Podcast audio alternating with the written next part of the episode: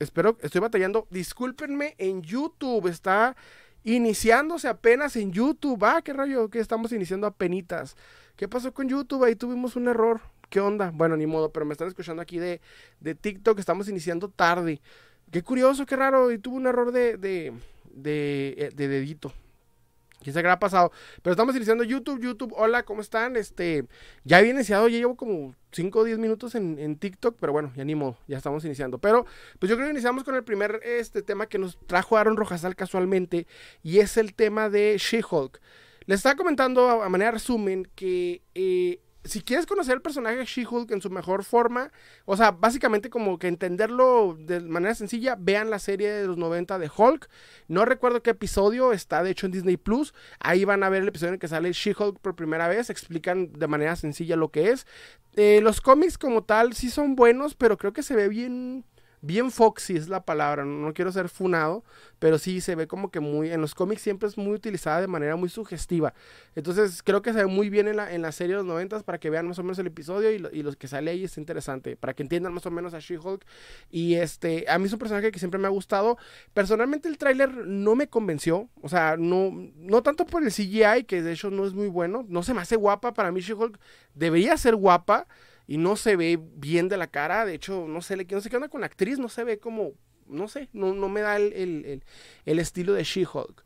Me comenta Ara Rojasal, ¿tú conoces, eh, ¿tú conoces los que venden piezas de Iron Man en la cabeza de Iron Man en su casco? La, ya que sea con el casco de Iron Man para coleccionar partes de la moda de Iron Man. Ah, ok. Eh, que si conozco a las personas que venden, bueno, pues vi que se armó una. Ah, de hecho, ahorita vamos a ese tema. Eh, hice un podcast al respecto, no lo van a poder encontrar en YouTube porque pasó algo, que ahorita, ahorita apenas me di cuenta en la mañana. Este, hablé del tema para que vayan a verlo, hice podcast, se llama este, La reventa descarada de Iron, de la cabeza de Iron Man, y lo pueden encontrar en, en Spotify por cuestiones de que YouTube anda, anda, anda payaso conmigo, no sé qué pasó, ahorita lo platicamos. Pero este, en manera de resumen, empezó una reventa descarada de comprar la cabeza de Iron Man que en su salida de si no me equivoco, Mundo de Agostini se llama, eh, Mundo de Agostini, algo por el estilo. De venderse de 50 pesos empezaron a pedir incluso hasta 500 pesos. Entonces, muy descarado la reventa y ahí platicamos del tema, pero YouTube pues me puso en privado el video. Me comenta Tim Warson, oye bro, hola bro, ¿cómo estás? Me comenta, soy el Mayonesa 97, qué nombre tan genial. ¿Tienes alguna figura pirata en tu colección? Fíjate que pirata. Bueno, butre como tal, unos de He-Man, de esos mexicanos súper feos. Y de hecho compré unos grandes hace poco He-Man también, los que lo tengo lejos. Eh, los agarro para repintarlos. Los, me gusta, eh, lo utilizo para practicar la pintura de las, figuras. Entonces por eso me sirve. Me comenta Tim Warson. Oye, bro, tú coméntame, hermano. Tú coméntame porque... Eh, aquí lo, ponme el comentario y aquí luego, luego lo leo. Este, para que no este, te, te, preocupes, porque estoy leyendo todos los comentarios, son poquitos, así que se alcanzan a leer. Tú no te preocupes, hermano. Tim Warson. Entonces, este, esas figuras de, de, de bootleg las agarro para repintar. Nomás tengo tres, que es un esqueleto, un He-Man chiquititos, que no tienen articulaciones, y un He-Man de plástico inflado, de esos que venden 200 pesos en, en los tianguis, que casualmente en mi ciudad no venden, pero bueno, o pude obtenerlo a un precio igual muy económico y lo agarré para repintarla. Los, los, utilizo, vuelvo y repito, para, este, ¿cómo decirlo? Pintar, practicar pintura. Me comenta, ¿tienes alguna figura en Mortal Kombat? Fíjate que no, tenía Scorpion de, eh, ¿cómo se llama esta? De McFarlane, pero la vendí porque vi que Sub-Zero también de McFarlane se empezó a, volver difícil de encontrar. Y es que quiero esos dos, quiero Scorpion y a Sub-Zero, pero en su traje más clásico para hacerles un pequeño dioramita como de, de la pelea.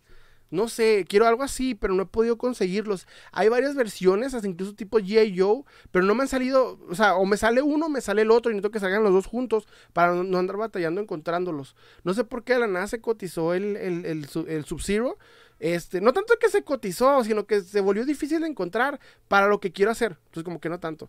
Me comenta Mr. Hippo, hola, hola hermano, ¿cómo estás? Qué bueno que vas llegando.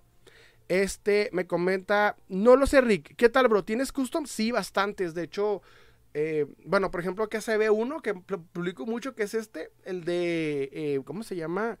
El del vigilante, porque ya saben, vigilante, la figura como tal, nomás está en buff y en select, y las dos están muy, muy cotizadas. Entonces, pues es lo que pude hacer, ya saben. Me comenta, ¿qué tan, qué tan mala eh, saca una nueva figura de War Machine, el amigo de Iron Man Marvel Legends? ¿Qué tan mana? Ok, me comentas más o menos de la última figura de War Machine de Marvel Legends estilo noventas. Fíjate que eh, a mí me gustó mucho la, eh, figura, la caja de la figura, no tanto la figura. Creo que la figura de Iron Man eh, ya de una versión que es deluxe, muy, no está, no está cotizada, de hecho está económica. La pueden encontrar todavía como en 600, 650 en caja. Imagino que Luz la van a encontrar un poquito más barata. Entonces, es innecesaria, pero me gusta el diseño que se ve así como con rosita, con morado. Se ve muy genial, muy noventero. Chance, por eso sí la, sí la adquiero, si no se vuelve cotizada a encontrar, ¿verdad? Entonces me comenta, tú eres el que hace bromas por teléfono, me comenta Jaisolo. Fíjate que ya me han preguntado, yo no conocí a ese men, me dijeron el nombre, porque dice, oye, ¿te pareces y hablas como él? Y lo voy viendo, bueno, yo personalmente no ubico el, parecido, pero ya me, me, personas que me han comentado así, ¿ah? no, ubico la, la, verdad. De hecho, no, me, me gustó mucho su contenido, no, me, no me llamó. Me comenta Tim Warson, ¿tienes a Ghostface? ¿Tienes? Ah, sí. Sí lo tengo, nomás que lo tengo a este lado. Lo compré en NECA y de hecho está el review tanto en TikTok como en YouTube. Si me está viendo en TikTok, nomás en mi perfil, vas a ubicar luego, luego el Ghostface. O ponen en el buscador, sale en Collector este Ghostface Review, ahí va a salir en TikTok y en YouTube. De hecho está muy bueno, muy padre esa figura, al estilo noventas. No tengo que hablar tan, tan rápido porque me he dado cuenta la última vez que hice en vivo muchas preguntas y duramos dos horas y media y me quedé sin voz dos días. Entonces estuvo bien genial. Pero sí. Eh, me comenta. Guitar. No. Glue TikTok 12. Muestra a Batman, please. ¿Cuál Batman, hermano? Tengo varios, pero eh, les digo que si muevo muchas figuras se me caen. Entonces, nomás como que las que tengo así a la mano de que decir, ah, a Batman Mego me comentas, yo creo. Esta. Batman Mego. Ahí disculpas que la que acabo de mostrar. Llega Roberto Guaman CP. Saludos desde Ecuador. Wow, saludos, hermano. Me gusta cuando me ven de otros países. Ya lo he comentado en varias ocasiones porque sí, me chivió que me, que me, gusta mucho esto. Me comenta Gru TikTok, el de atrás. Ah, ok. El de acá. te digo que si los modos se van a caer encima varios. Es el Batman de Armored de Mattel. Acá se ve. El Armored de Mattel. El sencillote. Este. Es, ya salió el de McFarlane, pero no me gustó, se ve muy feo. ¿Ustedes qué opinan? ¿Les gusta más el de Mattel o les gusta más el de McFarlane? Ay, se me cayó mi mego. A mí me, a mí me gusta más el de, el de Mattel. Y es, raro porque esa versión de Mattel, esa línea salió malona. Y no sé por qué este McFarlane, ya que sacó su versión, no salió tan genial como pudo haberlo hecho. Se me hizo raro. Me este, muestra Ghostface. Y te comento que hay figuras que moverlas se me cae todo encima. Por eso estoy batallando. Así que si quieres verlas, te recomiendo checar el perfil. Ahí tengo el review. De hecho, lo he platicado en varias ocasiones. Me comenta Mr. Hippo. Saludos de Colombia. ¡Wow! Colombia, hermano. Además, qué, qué emoción, ¿eh? muy bonito. Este, se tengo, tengo, cierta fascinación por la cultura de Colombia, lo que he estado viendo y así. Entonces, no sé, está genial. Saludos, hermano, desde, desde aquí, desde Ciudad Juárez, Chihuahua, el norte de México. Soy norteño. Ahí por si duda, soy, soy del norte. Mm. Pero del mero el norte, o sea, estoy en la mera puntita de México pegando a Estados Unidos. Soy de la mera, mera, mera, mera norte.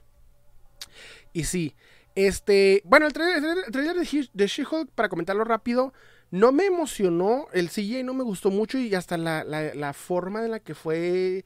No sé qué van a hacer, ojalá me, me en la boca y hagan una muy buena eh, serie. Porque serie no le veo tan, tanto el hecho de, de, de, ser mala. Creo que la única serie que yo consideré mala fue la de WandaVision. A mí sí me decepcionó WandaVision, pero de ahí más dudo. Todas las demás series fueron buenas, entonces pues yo creo que Chance pega, pero así no me convence, pues nomás no la veo. X, o sea, nomás que no sé por qué tenía más emoción por esa por esa eh, serie. Y es que, pues de hecho, el MCU ha tratado muy mal a Hulk, muy, muy mal. No sé ustedes qué opinan, pero a mí Hulk, en todo el, todo el universo cinematográfico, a excepción de la, de la película de, de este, ¿cómo se llama? Ay, de, de Edward Norton, sí ha tratado mal a Hulk, no sé por qué. Me comenta, este, soy el mayoneso, soy el mayoneso, qué genial nombre, hermano. Saludos de casa al lado de mi vecino. Ah, saludos, hermano. Me comenta, bien es NN22. Muéstranos el duende verde Toy Biz del 2002. ¿Qué visión tienen, hermanos? Les comento que hay, hay figuras que me cuesta, o sea, que no quiero moverlas porque se me cae encima todo. Entonces, ahí discúlpenme si no les puedo mostrar la figura que me, que me piden. Ahorita me pidieron dos porque las tengo aquí a la mano de que nomás estiro la mano y ya están. Pero, por ejemplo, esta sí, moverla ya me va a costar todo el, todo el asunto. Pero qué ojo de coleccionista tienes, eh, la verdad. ¿Tienes al Duende Verde? Sí, de hecho, por ahí se puede ver el Duende Verde tanto de... Bueno, ahorita alguien vio el de Toy Biz del 2002 y también el de Marvel Legends Retro que salió hace poco. Muy bueno Duende Verde, muy recomendable. Todavía se puede adquirir, no a tan caro precio, pero todavía se puede adquirir. ¿Alguna figura Sam Raimi? Fíjate que tengo otra sección de Fan Raimi. Este, si la alcanzas a ver, ¿qué visión tienes? Porque según yo no es el... Sí, hasta acá arriba. Son, están todas juntas, las junté todas en el mismo lugar. De hecho, hice un TikTok, igual está ahí. Exactamente ese TikTok te lo vas a encontrar luego, luego en mi perfil. En la parte de abajo es el primer TikTok que sale. En donde muestro toda la colección de, de, de Sam Raimi. Me comenta Roberto Guamancepe, ¿de dónde eres? Soy de eh, Ciudad Juárez, Chihuahua, México. De Ciudad Juárez, Chihuahua, México, exactamente. La mero sombrerito de México, la última ciudad pegando ya casi a Estados Unidos. Ahí es donde, donde me encuentro en mi ranchito. Este, y sí, bueno, ok, me comenta, ¿vendes figuras, bro? Me comenta bien Essen. Sí, fíjate, este, sí suelo vender figuras de acción. Estas no, estas no, de hecho estas no, pero sí suelo vender figuras de acción más que nada cuando voy de cacerías y agarro algo así interesante. Así es como empecé hace un tiempo, por un lado para limpiar la colección, por otro para este pues ganar algo de dinero o algo extra no, no viene mal. Entonces sí, ahí, no, nomás a México es lo malo, que nada más vendo a México. Porque me he tratado de buscar maneras de llegar a otros mercados, pero los envíos no lo permiten. Tendría que subirle el costo a las figuras. De que usualmente vendo figuras de 100 a 200 pesos, venderlas al triple de lo que valen por simple. Aquí estamos a un tema similar a eso, de hecho. Dice, ¿qué figuras más esperas? Eh, saludos desde Ecuador. Fíjate que hay una que, anunciaron hace tiempo. Tengo entendido que ya empezó a salir. Y es el. ¿Cómo se llama? La, la, versión de Jigsaw, el enemigo de Punisher, de Marvel Legends. Se anunció hace tiempo, yo estoy buscando esa versión porque la versión de Toy Biz se cotizó, viene en un double pack que se llamaba Versus, algo por el estilo así de, de Toy Biz. Y esa versión blanca se cotizó y este, eh, pues estoy buscando la versión que va a salir ahorita, que creo es exclusiva de Walgreens, lo cual, bueno, me va a llevar a, recorrer todos los Walgreens del Paso, Texas, a y por haber, ya que usualmente viene como de cada 12, uno es el que trae las exclusivas pero para acabarles al azar, por lo que pues hay que estar buscando. Pues, chance hago video y se los muestro, para que vean cómo se casan los Guardians de Estados Unidos, para que lo vean sobre como yo. Pero es bien castrante, los avisos, bien castrante. Llega Wens Pérez 2020, hermano, ¿cómo estás? Saludos de Chicago, me comenta. Qué bueno que estás aquí, hermano. Apenas estamos empezando, eh. De hecho, o sea, apenas este, hice, empecé mal el directo de, de, de, de YouTube. Tuve ahí un problema, pero lo bueno es que iniciamos bien, no es que me avisó a tiempo, pinche YouTube. Ay, discúlpenme, pero sí. Este, acabamos de, de iniciar. Bueno, eh, vamos a empezar con el primer tema, sencillito, fácil, y es. He estado viendo que desde que salió el, el, ya no es spoiler, ya si no vieron la película, discúlpenme, el Reed Richards de la versión de, de Sam Raimi de la película de Doctor Strange, ya han hablado mucho de la versión de, las, de los Cuatro Fantásticos de Fox, ¿ok? De los 2000. Entonces, es buena. A mí en personal, ambas versiones me gustan mucho de películas. Yo sé que mucha gente las considera mala, tienen su opinión y es respetable, está bien, se vale. Pero a mí en lo personal siempre me han gustado. Y es que ah, yo tengo una teoría que yo lo platiqué el, el, podcast, el podcast, el en vivo pasado. Y es que como las vi de niño, tengo esa visión infantilizada que es buena. Porque de niño me gustaron mucho. Ya cuando creces, todo te guardas esa película con cariño. Pasó con muchas personas. Igual me pasó con la película de los batipezones de Batman, con este, creo que se llama Batman por siempre, algo por el estilo, la que tiene los batipezones. De niño, o sea, no la ves mala porque la viste de niño, te va a gustar. Si la ves de adulto, pues te da hueva, ¿no? Te da flojera. Pero a mí me tocó ver esas películas de, de niño. Y a mí sí me gustan mucho esos cuatro fantásticos, demasiado. Hasta los chistes. O sea, para mí, él, el actor de Doom, que yo sé que mucha gente dirá, pues no actúa bien. Y está bien, respetable hizo que a mí me gustara Doctor Doom. O sea, fue mi primer acercamiento a Doctor Doom y le tengo cierto cariño con lo que hizo. Entonces, yo soy de los fanáticos de esas películas. Yo, no, yo sé que hay gente que dice que no les gusta, pero a mí sí me gusta. O sea, no, no es porque quedar bien con nadie, me, me, encanta. Ok, me comenta. Espera, me comenta Mr. Hippo. ¿Esperas al Ultron Infinito o esperas al Tupac de Null y Venom Cosmic? Fíjate qué buena pregunta. Mira, el, el Tupac de Venom y Null sí se me hace muy genial. Pero el precio va a estar caro. Desde que, o sea, lo que va a Hasbro va a estar caro porque la reventa lo va a estar aún más. Entonces no tengo muchas esperanzas de tenerlo. Si se puede tenerlo, pues sí. Y en el Ultron Buff va a ser más sencillo de encontrar, de obtener, que la versión de, de Null y Venom Cósmico. Y eso que va a ser Buff. Entonces yo personalmente me voy más por el Ultron que por el Hulk y el, el perdón, por el Venom y el Null. Aunque el Null está hermoso, eso sí lo voy a decir, está precioso, pero pero sí me voy a ir más por el Ultron en ese aspecto. Dice, me comenta Ves, pero, ah, Ves, pero ¿cómo estás, hermano? Dice, sí, ya escuché que posiblemente tenga una nueva película. No sé si sea con los mismos actores, pero sí, sí. no me molestaría. Yo sé que hay mucha gente, ya saben, estos eh, opinólogos de YouTube que te dicen que es mala y lo que hicieron es malo y ridículo. Entonces, de cierta manera crean esa especulación. Ah, si hacen que la gente opine igual que ellos, entonces posiblemente la sientan mal. Mucha gente que odia ese tipo de películas, no tanto porque realmente la odia, sino porque piensan que se ve bien odiándolas y es como, pues, una, o sea, hay que tener una opinión propia, aunque no combine con la de los demás, pero que sea tuya, eso es lo, es lo más genial, hacerse su propia opinión y no seguir la de youtubers que empezaron a leer cómics el día que salió Avengers 2012. Entonces, yo le recomendaría eso, principalmente. Llega, ah, me comenta Romento, Roberto Guamancepe, ¿coleccionas figuras de Dragon Ball? No, fíjate. Discúlpenme, pero no soy muy fanático de, de, Dragon Ball. Mi esposa sí, por lo que me toca mucho ver las películas, pero yo no soy muy fanático de Dragon Ball. Lo único que sí me da, me da ganas de comprar, el que compre mi hermano, y van a ver en el canal y en TikTok este videos de mi hermano que tiene las figuras de Dragon Ball, todos los Saiyajins que, que han salido figuras, bueno, de la familia, de la familia Saiyajins, este, pero me da mi morbo comprar la versión de, de Superstars, creo que se llama, de, Vegeta con el, con el lente y, la cola amarrada, cuando recién aparece Vegeta por primera vez me da curiosidad de comprar esa figura. Tal no me da como, como las ganas, pero chance sí, como que, como que me gusta esa versión de Vegeta. Llega Vesper y me comenta, no sé si son, si son malas, pero los del 2004 me gustaron y me gustaron, pero era adolescente. Sí, de hecho, o sea, pues es que la vimos de, la vimos de chavillos, entonces nos gustaban. Y de pronto, pues querían, que recordemos que para la época del 2008, 2012, que ya empezó a aparecer el internet y los primeros youtubers de, de, esto, empezó a haber mucha, mucha especulación. Les contaba la semana pasada que así es como me rompieron la ilusión de que el Hombre Araña 3 era, era buena. En mi, en mi mente, el Hombre Araña 3 era buena, pero gracias a que alguien me platicó que no, como que rompió esa ilusión en mí. Y no sé, pasa mucha, yo creo que pasa mucha gente, pero yo veo a los Cuatro Fantásticos, las dos versiones, y a mí en lo personal me gustan. O sea, no voy a defenderlas, digo, sus razones tener la gente que diga que es mala, pero por más que yo las veo, digo, pues a mí sí me gustan. O sea, no, no estoy diciendo, ah, es buena, véanla, no. Digo, a mí, es, tal vez sea tan mala que a mí me gusta, quién sabe. Dice, me comentas, es, pero y sí, y sí me percaté que era una película de comédica involuntaria. De hecho, sí. O sea, lo voy a negar. No son la mejor obra de arte, pero hay que admitir que Marvel eh, Studios no ha hecho muchas obras de arte, así como que digamos. Me comentabas, pero este, sí me percaté de la sexualización de Sue Storm. Desde los cómics, yo diría, pero sí. Mucho. Y además porque hasta la misma actriz era sex symbol de, de esa época notas desde el momento que eligieron a esa actriz, el, el, cómo la, básicamente era un humor muy recurrente que salía desnuda. O sea, no es una buena película, pero si me pongo a ver ese tipo de cosas en cualquier película de superhéroes, incluso la última que ha hecho Marvel, vas a notar cosas igual de, similares. Entonces, o sea, digo, si voy a pensar que es mala, pues muchas películas de superhéroes son malas. Entonces, la disfruto porque desde niño la vi y me gustaba mucho ver los Cuatro Fantásticos y me gustan mucho los Cuatro Fantásticos. Entonces, ojalá, no, no sé, a ver, a ver qué sale. Chances salen de nuevo, si no, pues no me disgusto, pero que sean buenos actores y que no me van a como la vez pasada todos este, volteados con, razas extrañas que pues no son los cuatro fantásticos, no, no te sientes de los cuatro fantásticos.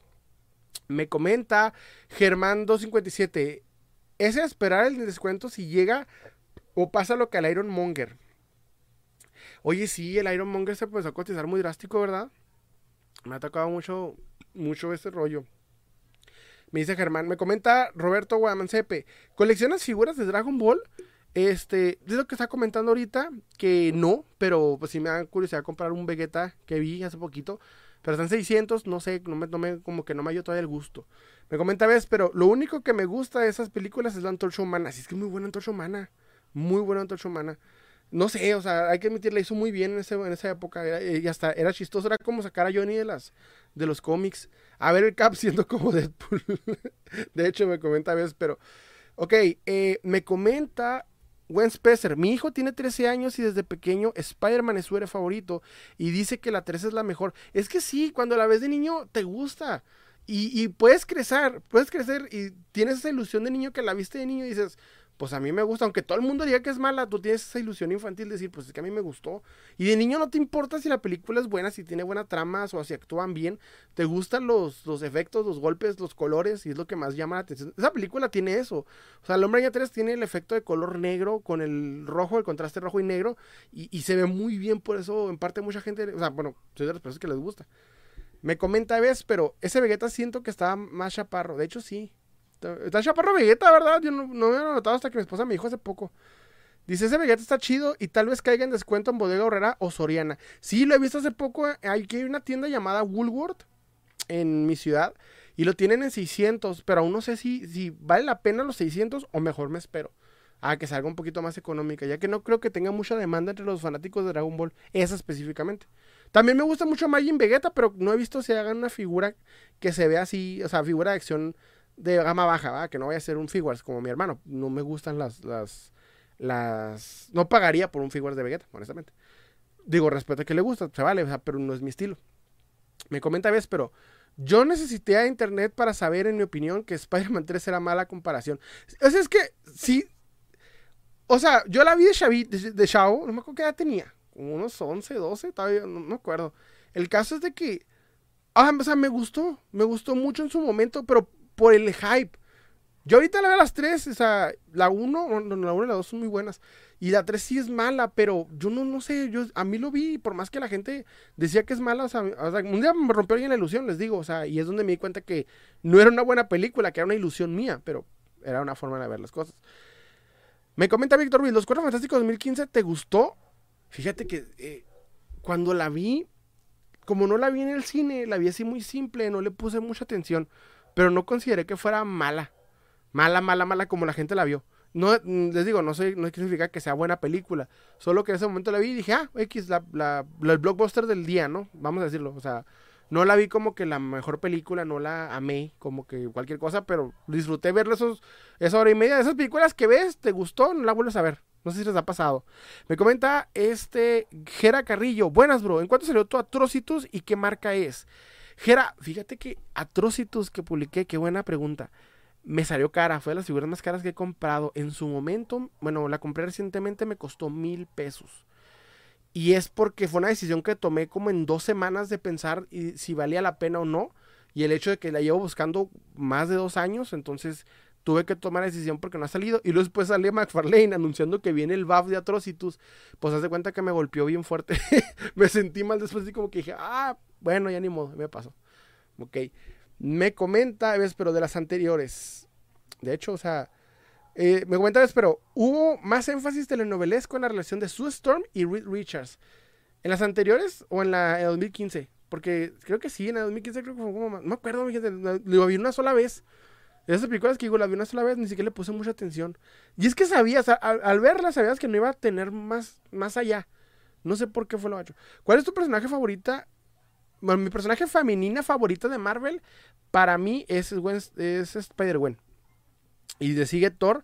Y yo soy de los primeros que le compré, que compré Thor de esta Jane Foster, los, los cómics cuando recién salieron todos, todos los que salieron de Televisa, que ahorita vi que ya se cotizaron, ni de broma los voy a vender, nomás vi que se cotizaron, no sé ni por qué, pero bueno, sucede.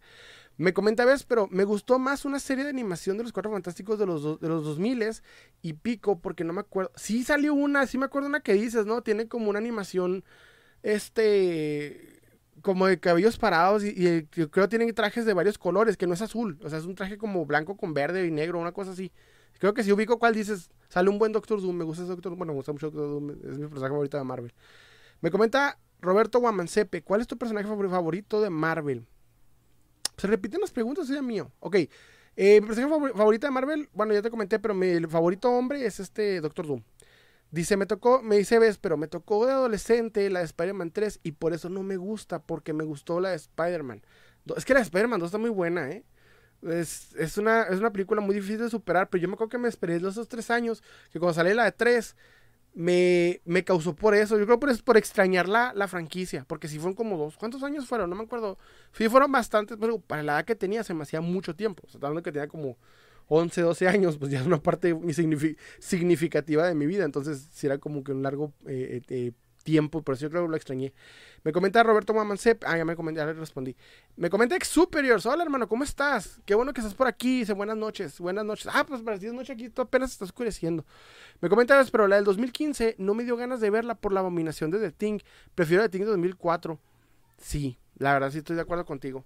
Y eso, aunque se vea bien, bien, este, bien de peluche, era muy buena, era muy buena, eh, eh, muy buen diseño de, ese, de esa mole. Y es que si la mole existiera, sería así. Así como en esa, película. Eso sí, estoy de acuerdo contigo. La verdad, o sea, La, porque la del 2015 esta no la siente real, como que, sabes, obviamente no es real, ¿verdad? Pero sí notas que no está muy acá. No sé. Y fíjense que, bueno, en, otro tema, déjame digo rápidamente. Mm. Ya vi que va a salir una nueva película de The Voice. No, perdón, la nueva serie de The Voice. La nueva temporada de The Voice. Y yo conocí The Voice porque un amigo bien perturbado, me encanta, se llama Cristian, pero si me está viendo, hola. Me, en, ¿qué era? hace varios años, yo no, yo no lo conocía, empezó a leer Crosset y empezó a leer The Voice. Y él no, no leía cómics, creo que la encontró en, en, ¿dónde fue? Me dijo. Bueno, en, en, en no me acuerdo qué foro de 4chan, alguien se la recomendó en aquellos tiempos. Fue por ahí del 2013, 2012, no me acuerdo qué año exactamente. El caso es que me, me habla y me dice, mira Salem, guáchate estas, estas, este, eh, cómics y luego me enseña de The Voice y cuando me lo enseñó me perturbé, me quedé, ¿qué onda? O porque salían unos temas bien extremos en el cómic. Y luego que sale la, la, serie, pues mucha gente se levantó y dijo, no, pues sí, yo me quiero ver esa, esa serie, se ve bien intensa. Y de hecho vas viendo la serie y hay que admitirlo, perdónenme si les gusta más el cómic, pero sí tiene mejor argumento la serie. No es mejor, no tanto es mejor decir, o sea, si quiere cosas perturbadoras, el cómic definitivamente, pero la serie tiene mejor argumento, o sea, utiliza la violencia no tan gratuitamente. Y de hecho eso lo hace más interesante. El caso es de que cuando, o sea, yo igual me gusta The Voice, este es muy buena serie, no lo vamos a negar. Pero uno de mis TikTokers favoritos, que se hizo favorito, de mis favoritos es este Javier Ibarreche. Fue porque me cayó en, los, en la punta de los de, de, de, ahí. Porque hizo un, un, video de YouTube. Un video, yo todavía lo conocía, nomás vi un video de YouTube diciendo que para él The Voice era lo mejor que había creado el género de superhéroes, porque a su parecer, es lo que opinó en ese momento. Yo ya después entendí bien el rollo, pero en ese momento me exalté, me enojé y creo que se hizo un podcast de enojado y no funcionó porque no sé qué pasó. El caso es de que él, él empezó a decir que fue lo mejor que ha hecho el género de superhéroes porque jamás se había este, hecho a un superhéroe malvado. Eso fue como su, su, primicia en su video. Y yo así como que bien enojado y dije, wow, y Alan Moore en los ochentas y este Frank Miller, ¿qué? Pues digo que, o sea, los tiramos a la basura, o es más, eh, todo, lo, todo lo que fue finales de los 70, principios de los 80 a la basura, o sea, cuando el cómic, cuando el superhéroe se empezó a ser más oscuro. Entonces, ya después viendo que no, que de hecho en varias ocasiones explica, pues que no sabe de cómics, que sabe de super, que sabe de películas, y lo estaba hablando más que nada desde el punto de vista de, de cinéfilo. ¿ok?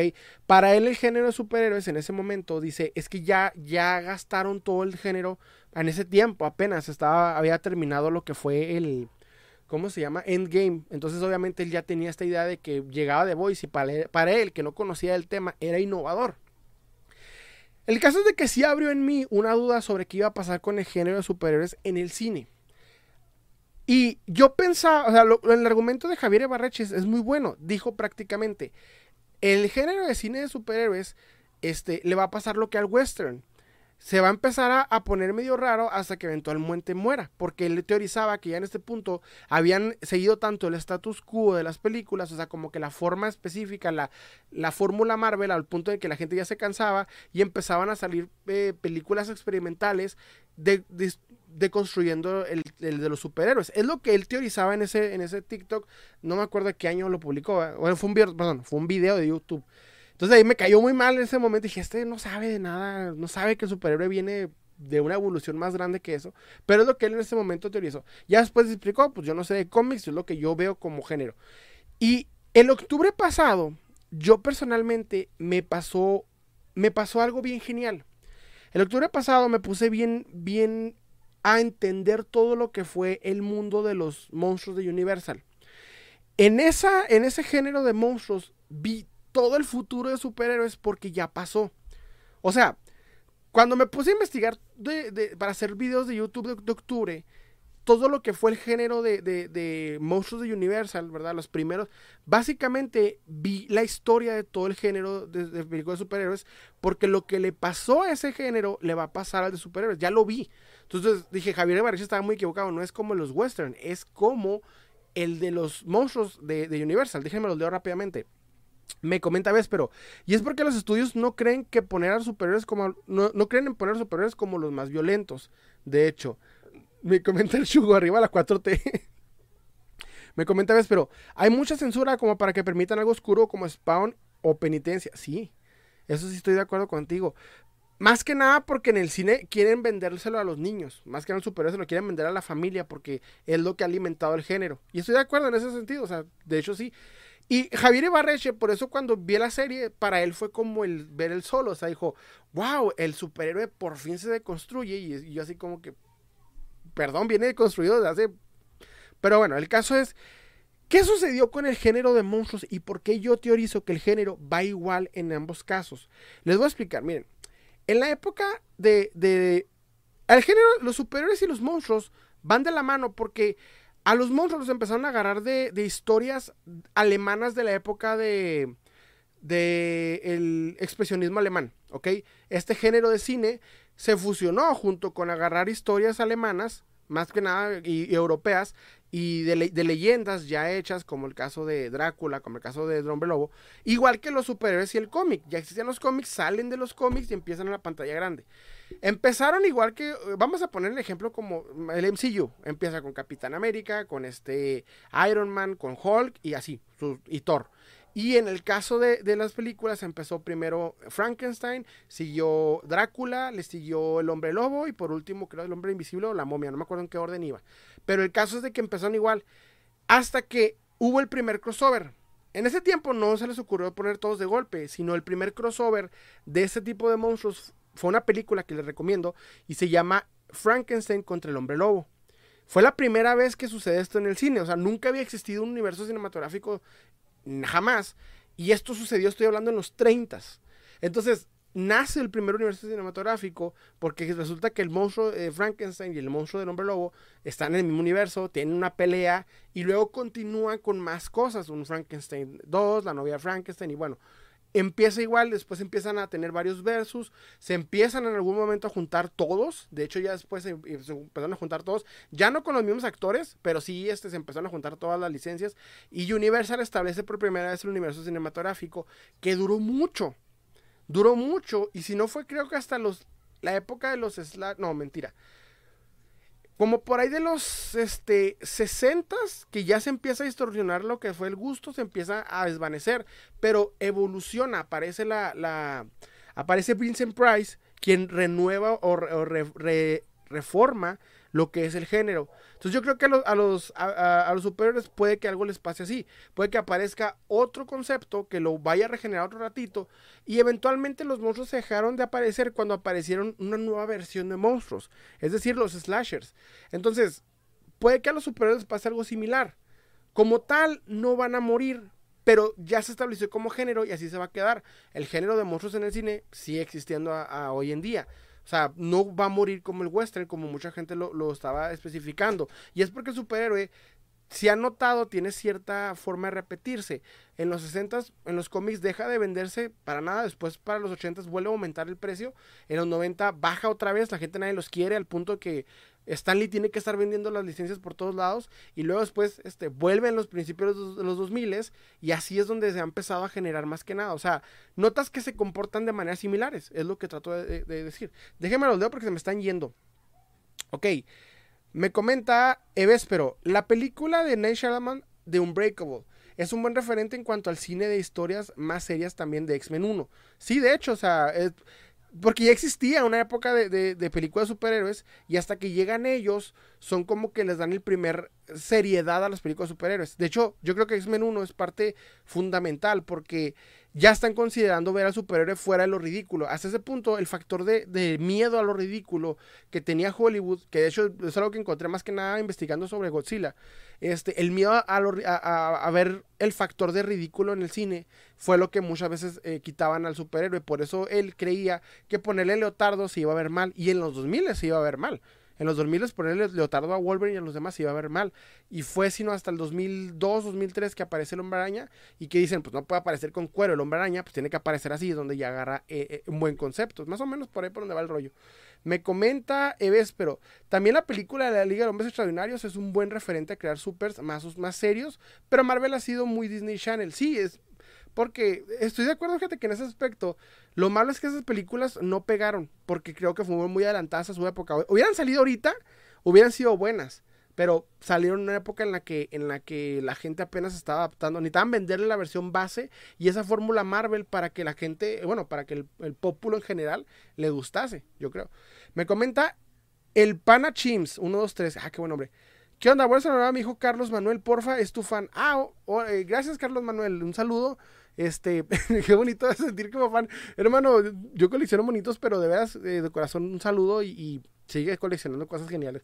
Me sentí así como, no sé, me hizo sentir bien ese comentario. Gracias, gracias el Panachims 123. Me comenta, ves, pero yo quiero una película de cine de arte. Si quiero una película de cine de arte que se convierta en película de culto. Fíjate que el que sabe de ese rollo es mi hermano. quiero iniciar con él un, varios en vivos de, cine, porque él es expertísimo en ese rollo. Este, pero no, no, no, no concordamos porque el sujeto se la mantiene dirigiendo, básicamente. dirigiendo qué videos musicales, o sea, pues es su negocio. Entonces, está difícil ponerlo en horarios al hijo de. Pero bueno, es mi hermano. Literalmente es mi hermano. Ok, me comenta el Chips. Hola, ¿le puedes enviar un saludo a mi hijo? Ah, ya le mandé, de hecho. Este, de veras, un saludo, Carlos Manuel. Me hizo sentir muy bien ese comentario. Dice, eh, me dice, comenta, ves, pero donde tomen un héroe o un villano y se lo tomen en serio. Sí, este. Chance, o sea, va a pasar.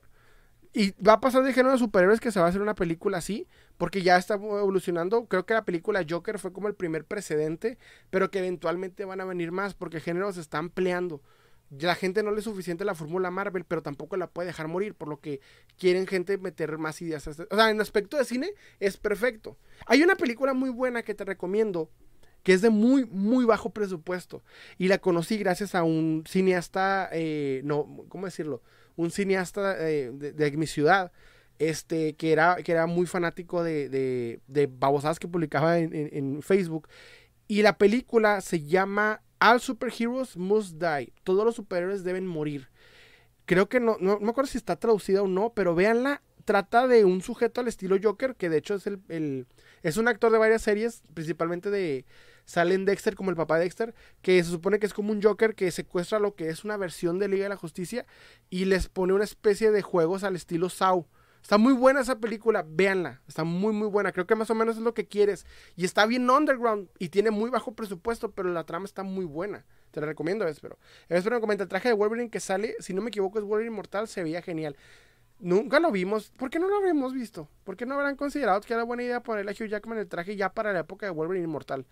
Digo, ya estaba bien establecido el género. No entiendo por qué no lo pasó.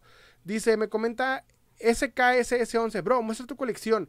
Este, hermano, Puedes checarla totalmente ya sea en YouTube o en TikTok, donde tengo todo ahí, este, varios videos desglosados, porque mostrarte más de 700 figuras en, cámara ahorita va a estar bien difícil.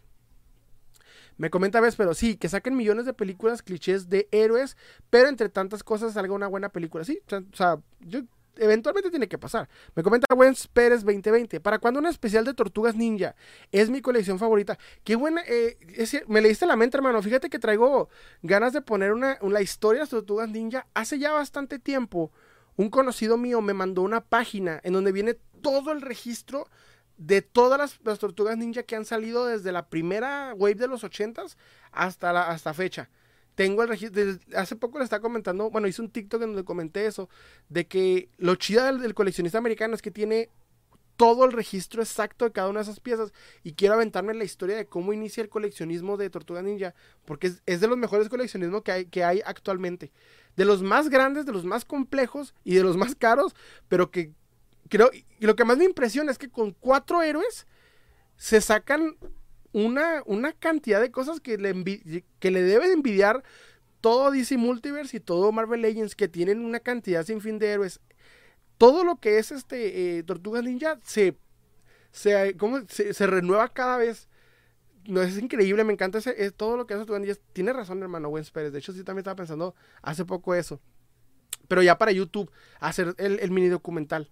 O también para TikTok, después aventarlo.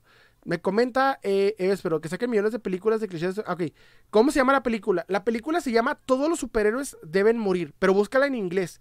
All superheroes must die. Sale una foto de un sujeto como con una máscara rota y atrás uno que se parece a este, ¿cómo se llama? Al... Ahí se me va el nombre. A los Imandias se parece más o menos porque es güerito y tiene un traje así como de capa. Eh, es muy bajo presupuesto esa película pero la trama está muy buena. Es como un Sao con un este Liga de la Justicia. Véanla, está muy buena, es muy bajo presupuesto. No tiene muy buenos efectos, pero la trama está muy buena, se la recomiendo. Y eso fue una época en la que todavía no era tan de moda de los superhéroes. Me comenta Alejandro Ortiz 33. ¿Por qué todo lo de ese es más oscuro? Fíjate que te voy a decir una cosa. Qué buen, qué buen tema. Es muy común pensar eso porque Internet lo repite mucho. Pero de hecho DC tiene las líneas más infantiles y historias más coloridas de lo que se pueden imaginar. Cuando aparece primera vez en los, Batman en los 40, traía una pistola y mataba personas y tenía una historia bien oscura. Pero aparece lo que fue el código, lo platiqué más o menos la semana pasada, lo que fue el Code Authority y las historias se hacen mucho más, más de este, coloridas. De hecho, vas a notar una época de Batman que es bien hay de colores y todo el rollo. Y ahí es donde literalmente te vas a notar que hay historias bien, bien claritas de esto.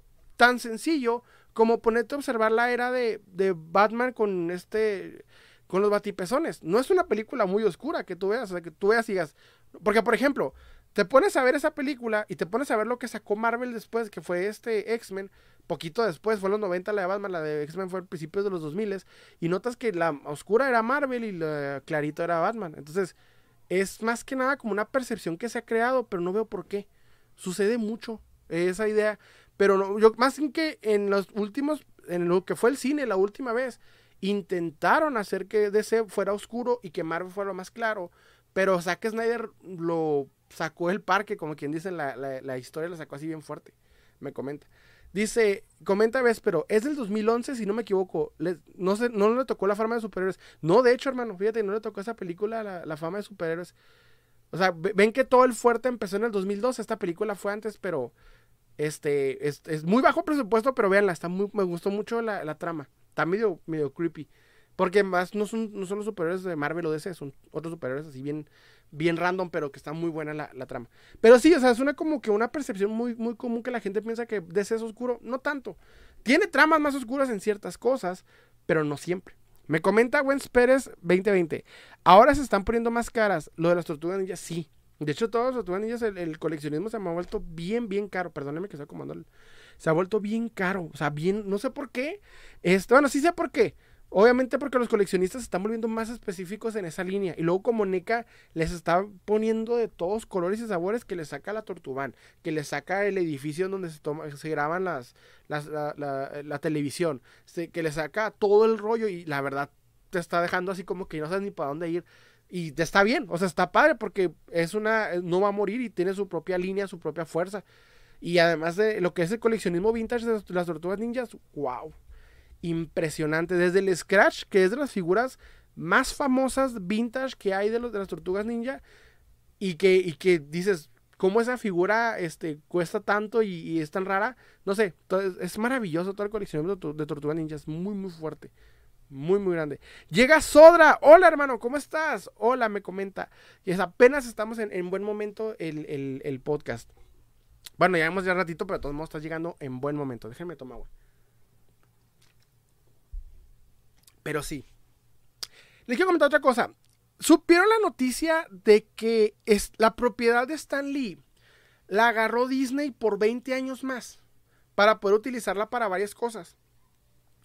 Me llamó mucho la atención esa, esa situación. Se me hizo algo cruel al mismo tiempo. Fue como que todavía muerto necesitamos ganarle dinero. Se me hizo bien fuerte, pero entiendo el por qué. Stan Lee en sí mismo ya es, una, ya es un personaje de Marvel. O sea, el mismo Stan Lee se volvió un personaje de Marvel. Tanto que ya existe la figura de acción, por ahí la tengo. Este, porque ya es una imagen de los mismos cómics. El hecho de hacerla cameo lo convirtió en un personaje que ya era ya había salido, salido en la, época de los noventas, casó a, Spider-Man y a, Mary Jane en la época de los cómics de los noventas. Entonces, pero cuando voy viendo que, Disney compró por 20 años la propiedad, la, imagen de Stan Lee, se me hizo bien oscuro ese, rollo, pero es algo que a Stan Lee le hubiese gustado. Que honestamente Stan Lee era un hombre de negocios y quería explotar el tema de los superhéroes lo más posible. Y no en mal sentido, sino de hecho en muy buen sentido. Pero sí se me hizo algo cruel porque ya no estaríamos viendo el verdadero Stan Lee, estamos viendo una imagen toda robotizada para el bien de la empresa y no tanto para lo que es. Me comenta este eh, Alejandro Alejandro Ortiz 33. Las tortugas han evolucionado mucho, sí, de hecho, o sea, y muy buena evolución, es de las mejores eh, tramas que he visto. Comenta, ves, pero El karma, viejo. Stan Lee se robó el trabajo de sus trabajadores. Ah, ese es un buen tema. Buen trae ese eh, tema, ves, pero dice a varias personas el fantasma de Stan Lee. De hecho, van a vender el fantasma de Stan Lee. Fíjense que hay mucho la idea. Espérenme cinco segundos, voy a cerrar el ese porque mis perritos están. Ladre, ladre. Perdónenme, perdónenme. Es que mis perritos empezaron a ladrar y me empiezan a, incomodar el, sonido. Miren, rápidamente. Hay mucha esa idea de que Stan Lee se robó el, trabajo de los, de los héroes, hace de, de varias personas. Hace poco estaba viendo una, un corte de Alan Moore, que es un genio del tema, pero que en varias ocasiones se ha, se ha ido en contra de la industria porque él sí le, le quitaron sus héroes, como fue el caso de, de, este, de Watchmen, y tan mal le ha ido a las personas que se lo quitaron que pues no importa cuántas cosas saquen de Watchmen, no, no le sale. Lo único que se lo fue de Zack Snyder, pero porque Zack Snyder calcó el cómic de, de, este, de, de Alan Moore. Y nada más le cambió un conceptito que fue la explosión de, de, Manhattan, pero de ahí en más es lo mismo, o sea, las mismas hojas del cómic las puso a la, a, la película. Si quieren sacar otra cosa, siempre hay, hay problemas porque, bueno, sucede. Entonces, el caso es de que el mismo Alan Moore dijo que Stan Lee nunca aceptaría, lo está diciendo en una, conferencia, Stan Lee nunca va a decir que Steve Ditko creó al hombre araña. Stan Lee va a decir, en mi opinión, Steve Ditko creó al hombre. Que es no aceptarlo legalmente. Legalmente dices, no es cierto. Y es una historia que he visto en varias ocasiones. También pasó con este eh, Bob Kane y ¿Cómo se llama la, segunda persona que creó Batman? ¿No es Bill, ¿es Bill Finger?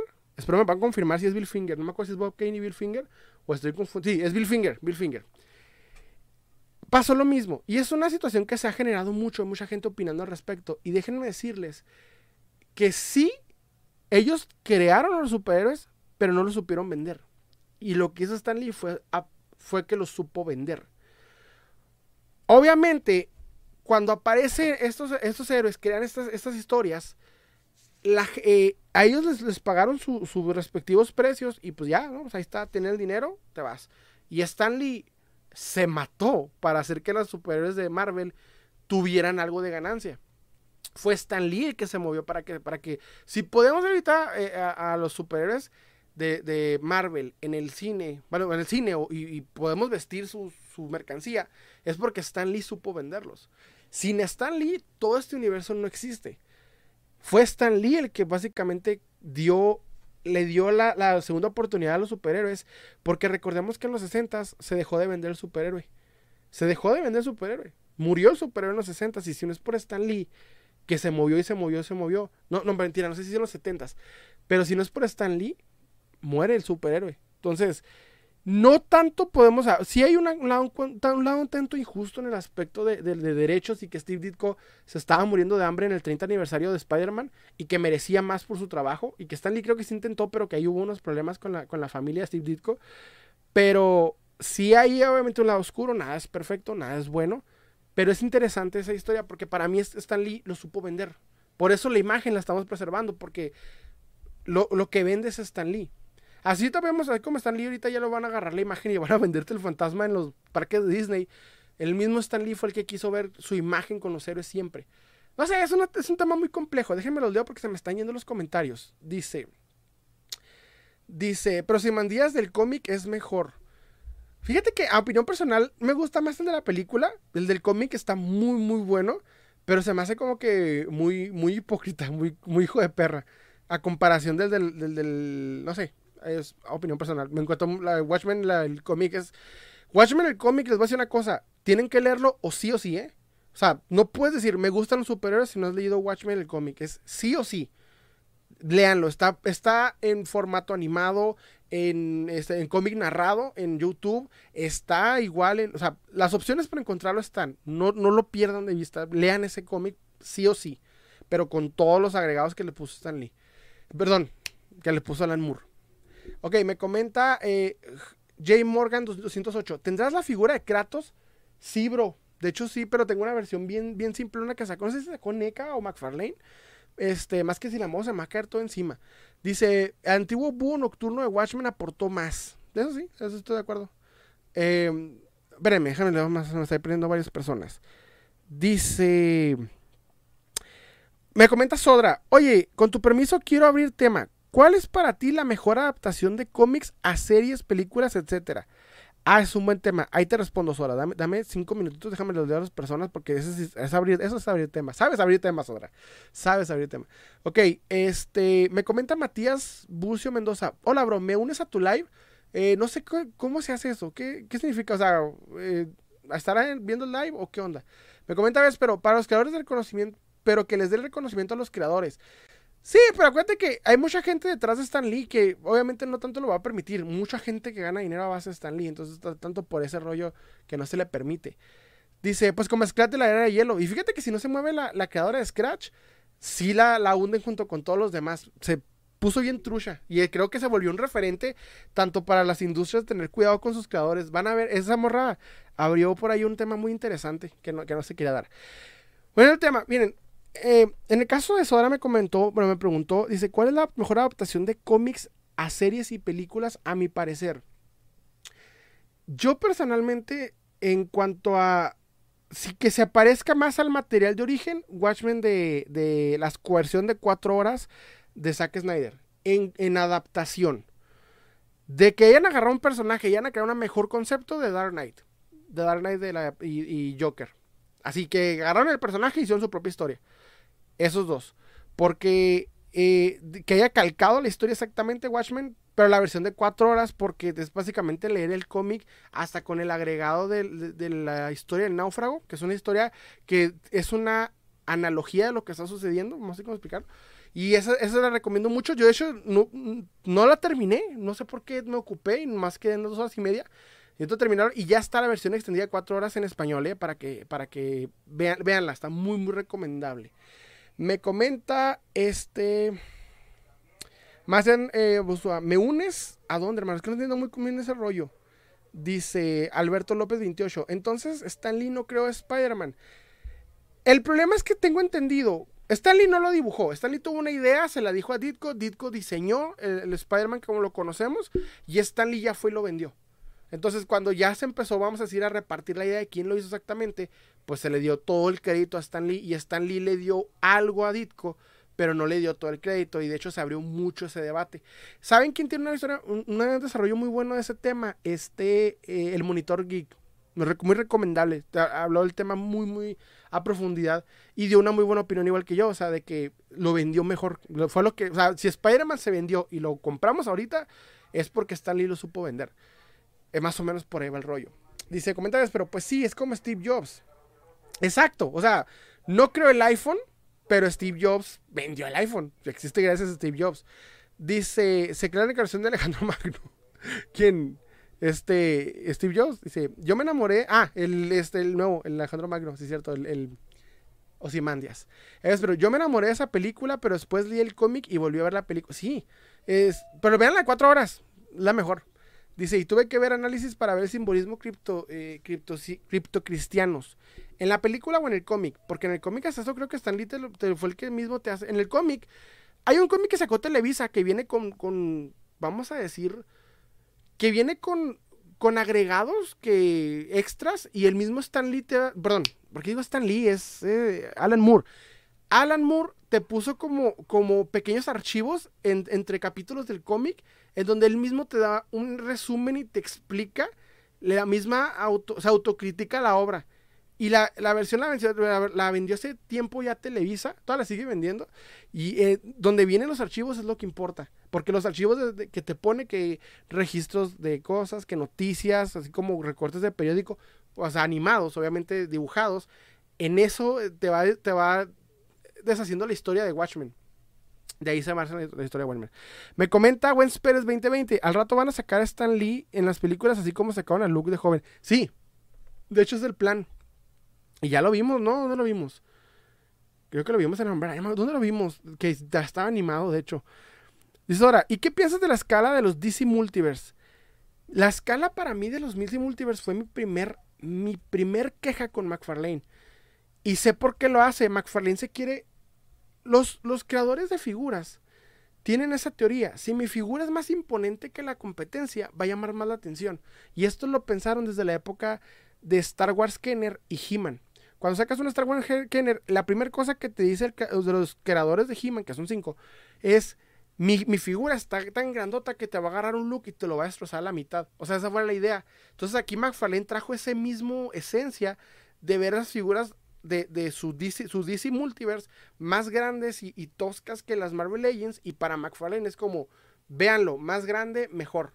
Es como esa idea. No sé, así piensan los, los creadores de, de, figuras de acción. Yo en personal, mientras la figura esté bien articulada y tenga buenos accesorios, de ahí hay que agarrarlo. No tanto que sea más grande, no tiene que ver una cosa con otra. Lo único que hizo McFarlane al hacer eso fue fregarme a mí como coleccionista de 15 centímetros, porque llega DC Universe y tenía esa escala y pues de pronto dijo, no, ten un Batman más grande, ten todos más grandes y bueno, pues pasó. A mí en persona nunca, nunca he estado de acuerdo con eso y es una de mis quejas de McFarlane, pero pues ya la he aceptado, hasta eso supieron. Me comenta, bueno, es que se me está yendo los comentarios. Ok. Este que todo es una referencia, a, me comenta Véspero, que todo es una referencia a Cristo, Superman y Neo. En donde, en, ah, en la película. Ah, ok, en la película, sí cierto. Dice, Manhattan lo pone como Cristo, Alan Moore pone como un dios esclavo en las, las leyes. No, ¿sabes qué hace Alan? Bueno, lo que yo estuve viendo, el mismo Alan Moore te explica que es un argumento, es un argumento versátil para la historia. El que Manhattan pueda hacer lo que sea, te, te sirve para utilizarlo de diferentes maneras básicamente para contarte la historia a diferentes ángulos. Con Manhattan te puede explicar el pasado, el presente, el futuro y moverlo drásticamente. O sea, le, sirvió como argumento. Y por eso lo hizo. Porque mucha gente dice, no, es que muy poderoso porque lo grandote. No, no, no. Alan Moore es ese escritor bien complejo. Lo hizo para que pudiéramos ver la historia de diferentes perspectivas y ángulos. Bueno, lo que yo más o menos le, le, les lo he, eh, no sé, lo he investigado, pues. Dice, me comenta ves, pero él ve los hilos, pero no puede controlarlos. Eso me gustó más que nada que pone a Manhattan como Cristo. Sí, es que en ese aspecto Snyder es muy... Es que es interesante agarrar la teoría de Cristo en, varias cosas porque básicamente es lo que ha regido la humanidad por dos mil años, por lo que la historia más antigua es esa. Pero en ese aspecto creo que, que Alan Moore lo hizo más interesante. Por eso les digo, el cómic es de a fuerzas leerlo sí o sí. Bueno, la novela gráfica, sí o sí. O sea, no puedes ser fanático de si no has leído Watchmen. Es, no puedes andar por la vida. Es como decir que eres cristiano y no has leído la Biblia. No, no, mentira. Bueno, sí me entienden. o, no haber visto la, película de Cristo con este, eh, ¿cómo se llama? La, de La Pasión de Cristo y ser cristiano. No sé, o sea, no van una con la otra. Dice, pues sí, este, pues ve la, ve la figura de Eren, Mikasa y Tifa. ¿De cuáles? ¿De McFarlane? Dice, ¿cómo no llama la atención? Pues, bueno, pero ¿de cuál? No te entiendo. Me comenta este Alejandro Ortiz, ah, pues, le comentaba eso, pero dice, para analogía del relojero, sí, ya basta de tanto cripto. Es que sí, está raro como, como este, ¿cómo se llama? Este Snyder también lo llevó mucho a ese, ¿recuerdan ese pentagrama? No es un pentagrama, es una imagen que vienen así los símbolos, una simbología, se llama Teorema Snyder, que Teorema se llama el caso es de que está el símbolo de Superman y varios hacia abajo y luego el de Batman y luego así como que... es, esa es todo lo, que tenía planeado en simbolismos Snyder. Se fue bien recio. Y está interesante su concepto de, de, héroes. Mucha gente ahorita no lo va a aceptar, pero es lo que va a definir el género a futuro. Alguien va a llegar y lo va a hacer o alguien le va a dar la oportunidad. Si es que Discovery agarra la onda, sí le van a dar la oportunidad y puede ser bueno. Puede ser bueno, a quién sabe. Pero esa es una, esa es una historia interesante. En otras noticias, déjame platico algo rápidamente. Me encantan estos temas profundos. Vemos al superior de una manera bien, bien genial, ¿eh? Me encantan estos temas. Hablando un poquito de super. De, fíjense que pasó el Hasbro Pulse. Ya hice el TikTok, lo subí. Y el Hasbro Pulse nos trajo ahora este, la, figura del Spider-Man japonés, la figura del Spider-Man eh, de que trae la, cabeza en la, bolsa en la cabeza. Y este, varias más de Mojo se me hicieron buenas, pero no van para mi colección. Pero para el que la busque Mojo, ya hay una nueva actualización. Para que no ande buscando el buff. Pero creo que el buff no está cotizado. El de Toy Biz. Pero el caso es de que duró media hora y fue muy, muy simplón y rápido. Y luego, este, no sé, 28 dólares. El, el Spider-Man está carito, ¿no? Lo que sí es que voy a tener que empezar a buscar la manera de mandarlos a traer de eBay, bueno, no, perdón, de eBay, de, pedido en internet y no me gusta. Pero la única forma en la que se puede coleccionar actualmente Marvel Legends es horrible. Estoy muy enojado por ello. Me comenta veces, pero por eso le dicen genio a Zack Snyder por usar el mito de Cristo, cosa que no fue el primero. No, no fue el primero, de hecho, o sea, pues el mito de Cristo es el mito más, más antiguo de, de, de, de la historia humana. Dice Eves, pero Neo ya, no, mentira, pues humano no, pero de los dos mil años de existencia. Dice, Neo ya lo había hecho. Y luego en los cómics, Grant Morrison ya usaría el mito de Cristo en los invisibles. Ah, ok, los invisibles. Y el mito de Cristo ya está usadísimo para decir que es Zack Snyder. Sí, pero fíjate que lo que quería hacer que Zack Snyder era representar la figura mesiánica de Super. Hay una cosa que me pasó el día que vi publicado el tráiler de Batman v Superman. En ese tráiler me hablaba con un amigo que sabe también, mucho, mucho de cómics, se llama Richie, Richie Carnal, te amo, si me ves. Y recuerdo que nos pusimos bien, bien heavy a filosofar bien extremadamente cuando vimos que habían agarrado, que, que este Snyder tenía la, idea de poner a un Superman en un mundo real. Si han leído Superman Earth One, habrán notado que tiene un impacto bien, bien curioso. Que incluso hay una escena en la que me llamó mucho la atención en ese cómic en el que va Superman a salvar un pueblo bajo el yugo de un dictador, pero el dictador lo amenaza que si se viene a salvar a alguien aquí, va a matar a todos en el pueblo. Y no va a ser tan rápido como los cantidad de pelados con armados y matando, matando inocentes. Entonces Superman la piensa y se va, porque pues en el, yo creo que el escritor aquí dijo que no va a ser tan, tan overpowered como en otras ocasiones. Pero bueno, aquí el caso es de que me gustó mucho e, ese, cuando saca Snyder esa, los audios ¿no? de personas opinando acerca de la existencia de Superman, tratando de entender y politizar la existencia de Superman. Es que Superman es algo hermoso. Ya me puse bien intenso. Ese día yo me quedé impresionado porque dije, lo que quieres hacer, Snyder, si lo haces bien, va a pegar intenso, pero si lo haces mal, no sé qué va a pasar, ya estaba yo por un nervio. Y lo logró. El problema es que la gente no estaba preparada para, para entender eso. Venía en el 2000, ¿qué fue? El 2016 la gente que venía de Age of Ultron. No sabían lo que, lo que Snyder quería vender. Y incluso los mismos editores de la película te mocharon media hora de la película Batman v Superman, quitándole todo el sentido lógico. O sea, la película está tan profunda y lo que pudo haber sido que, que no le dieron chance a Snyder de, explicar lo que quería hacer. Y es que Snyder también, o sea, se pasó. Y no, no, no estoy hablando en el sentido. Y olvídense del, del, del Doomsday extraño, no, no. Estoy hablando del concepto de Superman en el mundo de, de Snyder. Es el ahorita cualquiera, no, no hay una persona totalmente buena. Y si alguien hiciera algo totalmente bueno, se le cuestionaría bien intensamente. Por eso cuando Superman salva a las personas, la gente estaba pensando en eh, lo que eras de que todo... Hay, una, hay una, frase que dice, todo, toda acción política, toda acción en este mundo es una acción política. Y es verdad, o sea, la gente no, no entendía el... Para, para él eres un granjero tirando paro. Siempre lo he visto Superman así. Es el granjero buena onda que se te quedó, se te ponchó el carro, llegó, te sacó, te cambió la llanta y te llevó a, a, inflarla y te trajo de nuevo sin, sin, pedirte nada. Simple y sencillo. Superman es una persona simple en ese sentido. Pero todos los demás se mataban la cabeza para entender y, sobre explicarle por qué Superman hacía lo que hacía. Cuando Snyder lo logró, cuando pasó eso Snyder en el tráiler, yo dije, si lo logras, explicarle a la gente algo tan complejo como el por qué, o sea, va a ser algo intenso. Y todavía la gente quejándose porque Superman le rompe el cuello a, a Sol y no entendiendo todo el trasfondo. O sea, es que está muy fuerte, muy heavy. Por eso para mí Superman es, es como veas a Superman, es como ves a los superhéroes. Así, si tú a Superman dices, ah, no es cierto, se me hace bien estúpido que el vato sea así, es porque para ti los superhéroes tienen que ser malos, porque si existiría alguien así, no confiarías en una persona, y es normal, de hecho es perfectamente sano no verlo así. Por otro lado, si como yo ves a Superman aspiracionalmente, ves a los superiores de manera aspiracional. O sea, son el ejemplo de lo que quiero llegar a ser, pero no voy a ser porque soy humano. Ya me puse filosófico, pero más o menos por ahí va el rollo. Déjame el dedo porque se me fue aquí la onda. Ok. Ah, me comenta Eric González 936. Compa, una pregunta. ¿Tienes el Creepers, Jeepers Creepers? No, fíjate, no, no, no lo he podido conseguir. El, de, el del demonio, ¿no? No lo he podido conseguir. Lo ando buscando. Pero nada más hay una versión de McFarlane ya preposada y no se me hace genial por eso. Me comenta, ves, pero si fuera el único el único super funciona el mito del Mesías. Pero en un mundo de supers eso no funciona. El problema es que recuerda que en este punto no existía otro super más. Bueno, sí existían, pero no, no sabía nada. Está raro cómo armaron el universo de ese. Pero se veía buena la idea.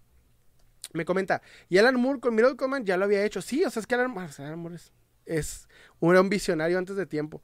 Dice, comenta, ves, pero en las películas puede que Zack Snyder en el género super sí podrías. Me comenta, decir que es el primero, pero solo en los géneros de supers. Eso es verdad. Me comenta que Superiors. ¿Quién consideras que sea el mejor villano dentro de la ficción? El instinto te va a querer decir que el Joker, pero es Lex Luthor. ¿Por qué? Porque Lex Luthor es el superhombre como el humano se ve a sí mismo. Lex Luthor quiere ser, quiere destruir a Superman para que la humanidad solita pueda hacer las cosas. Lex Luthor es un argumento político muy profundo que la misma humanidad se ha estado golpeando día a día. O sea, Lex Luthor nos ve al ser humano como, ¿cómo les digo? Nos ve, nos ve al ser humano como inútil, se siente inútil al ver a Superman. Entonces, para mí el mejor villano, porque es el más real en ese sentido, es Lex Luthor. Porque Lex Luthor quiere que la humanidad batalle por sí sola y no que llegue alguien y te ayude. Lex Luthor sería el sujeto que cuando te ve ponchado en la carretera le siguió adelante porque es tu problema, tienes que moverte solo y, eso te va a hacer mejor persona. Para Lex Luthor el dejarte morir es más útil porque le quitas su peso a la sociedad. Lex Luthor es no tanto que, ojo, no es que Lex Luthor sea el mejor villano de DC, es el Joker, ya sabemos, pero entendiendo a Lex Luthor, porque el Joker es es hermoso que está en fantasía, ¿saben cómo? O sea, no no no va a existir alguien que, busque la teatralidad del Joker. Lo más cercano a la realidad sería el Joker de Joaquín Phoenix. Aunque me encanta el de Hell Ledger, el más, real sería Joaquín Phoenix. Y como tal, pues no, que único que hizo fue, fue, fue prender el fuego cuando ya estaba la gasolina en el piso. O sea, Gótica ya estaba ardiendo nomás, necesitaba un empujoncito. Y este fue el matar a los tres sujetos de, de Gótica. Fue lo que hizo que encendiera. Entonces, para mí, Lex Luthor, porque Lex Luthor es el villano, es lo que vemos día con día. O sea, si fijan, Lex Luthor fue tan villano que se volvió presidente de los Estados Unidos y ya vimos a varios presidentes de Estados Unidos básicamente ser Lex Luthor. Entonces, Lex Luthor es, en mi opinión, es ese tipo de, villano, el mejor villano dentro de la ficción porque es el villano más real dentro de la ficción. Bueno, opinión personal. ¿eh? Me comenta Leonardo Garza 21, eh, ¿dónde compraste Turboman? En Estados Unidos, en Walmart. Este, de hecho, vendí, eh, intenté vender varios y sí se vendieron rápido. Ya ahorita este, se ha vuelto un poquito difícil de conseguir, pero no imposible. Lo pueden encontrar, de hecho, todavía. ¿eh? Nomás busquen en, los grupos de Facebook y ahí van a ver que alguien lo está vendiendo. A lo mucho están en mil pesos. Y esto eh, no está tan accesible, pero pues todo lo puedes tener en caja. Todavía es accesible en ese sentido. Me comenta, ves, pero Dragon Ball Z, pero bueno, en películas super parece idea original. Dragon Ball Z también tuvo esa. esa... Yo, Dragon Ball Z, por más que le hallo el, el, el, la trama, no la encuentro, ¿eh? Yo busco la trama, no la encuentro. Porque es muy, muy japonés. Los japoneses son así. Me comenta, ves, pero a mí me gusta más Ledger, pero la idea de Joaquín Phoenix es el villano que se creó por. Sí, o sea. Obviamente me gusta más, más Ledger de calle. Pero es Joaquín Phoenix la versión más real del Joker. Porque si existiera un Joker sería así. Como Joaquín Phoenix. De hecho, si se fijan, Joaquín Phoenix se vistió de payaso porque para él es una broma. No sé, está, muy genial. Eh, toda la historia. Pero sí. Pero sí. Bueno, lo estoy comentando rápidamente. Después de mi, de mi, de mi filosofía extrema de, Superman. Este. El caso es de que vimos la, situación con Hasbro. Y fíjense que. Hasbro, este. Se vio bien esta, eh, esta agregados. Se me hicieron buenos a ver, cómo batallamos en conseguirlos. Porque ya se está poniendo muy difícil Hasbro en obtener las piezas. Pero bueno. Hubo buenas agregados esta vez, este, hasta eso no vimos tantas figuras basura como en otras ocasiones, así que estoy contento en ese aspecto. Y hay una cosa que, que les quiero platicar. Fíjense que yo llevo haciendo contenido dos, años y medio, tres casi. Ya ese tiempo llevo haciendo contenido para, para YouTube, para YouTube o sí, de, de coleccionismo. Y he estado buscando creadores de contenido que vean más allá del, solamente la figura. O sea, por ejemplo, el caso de NBR, ¿no? De que nomás va a los tianguis, compra la figura y te habla bonito de la figura. O como el caso de, de, señor Myers, que te critica por comprar figuras. O sea, he estado buscando a creadores de contenido que tengan un concepto mejor de, de a la hora de hacer contenido de, de- de coleccionismo. Y no me había pasado. O sea, que yo dijera, y esto que está diciendo es importante, es interesante y vale la pena entenderlo. Y encontré uno y lo voy a regalar. Se llama Diseñoños. Es un sujeto que por lo que entiendo vive en Australia y se ha metido mucho a, a- a la venta de, de coleccionables y de hablar de coleccionables. Y no sé si hace uno en vivo así como estos. No, por lo que vi más o menos, creo que sí. El caso es de que se empezó hace poco, el último de sus videos es el por qué ciertas figuras no se distribuyen bien. Puso de ejemplo al He-Man de Master of the Universe y puso de ejemplo al este, ¿cómo se llama? Al Hombre Araña. Creo que el, el Hombre Araña de, de retro. Bueno, el caso es que él empezó a explicar que no se distribuyen con su ejemplo. Él, junto con varios amigos, intentó abrir una tienda y cuando quiso eh, mandar a traer las piezas de, Estados Unidos a, su, a su ciudad y, venderlas, pagó un sinfín de, de- de extras. Que Cofepris te pide extra por vender figuras con eh, figura humana, esto es historia real, que este, el, el IVA 16%, que tanto. Entonces, una figura, por ejemplo, de J. Joe, que vale un aproximado en el mercado de 300 pesos, de hecho en mi ciudad se remató a 100 pesos, empezó a- a- tuvo que pedir casi 800 pesos para poder tener ganancia. Y explicó que no, no salieron las figuras. De hecho, explicó que trajo figuras que él consideraba honrón, o sea, figuras que son se venden porque se venden, a opinión de él, y no se le vendieron. Dio el ejemplo de un Darth Vader del 40 aniversario en, car- en, tarjeta de, de Black Series y dice que trajo cinco y, de- y los puso en 800 pesos en Mercado Libre y no se le vendió. En un año solo vendió uno. Explica que la razón por la que no viene las figuras, porque no hay tanta distribución en México, a opinión de él, es porque no hay este, ¿cómo se llama esto? Es por la, la cantidad de IVAs, de precios extra y demás que la gente batalla y por esa razón no hay tiendas trayendo piezas. Sin embargo, la historia que yo veo en los grupos de Facebook es muy diferente. Muy, muy diferente. Al contrario. De hecho, las figuras son este, sí aparecen porque lo que hace la gente es que manda gente a Estados Unidos o ellos mismos viajan o tienen conocidos acá en la frontera que lo único que hacen es prestarles una dirección, traerles la mercancía, cruzarla y se las mandan y les dan un, dinerito y no pagas la cantidad extrema de, de, de, de, de impuestos que viene si lo pides directamente de allá. La cosa es de que desde la primicia es por qué razón no hay tanta distribución como en Estados Unidos hay varias cosas. De hecho, comenta, eh, comenta Alejandro Ortiz. ¿Conoces en persona a Matt Hunter? No. no, de hecho, él es de CDMX, yo soy de, Ciudad Juárez. Nunca me ha tocado verlo. Y no me gustaría. No porque sea malo, sino porque no sé. Me da como que. No iría a un evento en el que. Eh. Me comenta este Eves, pero por los aranceles, el IVA y todo lo que cuesta importar, sí. De hecho, o sea, él explica que lo que. Que cuando intentó traer esas figuras, le tocó todo eso: IVA, aranceles y Cofepris y todo.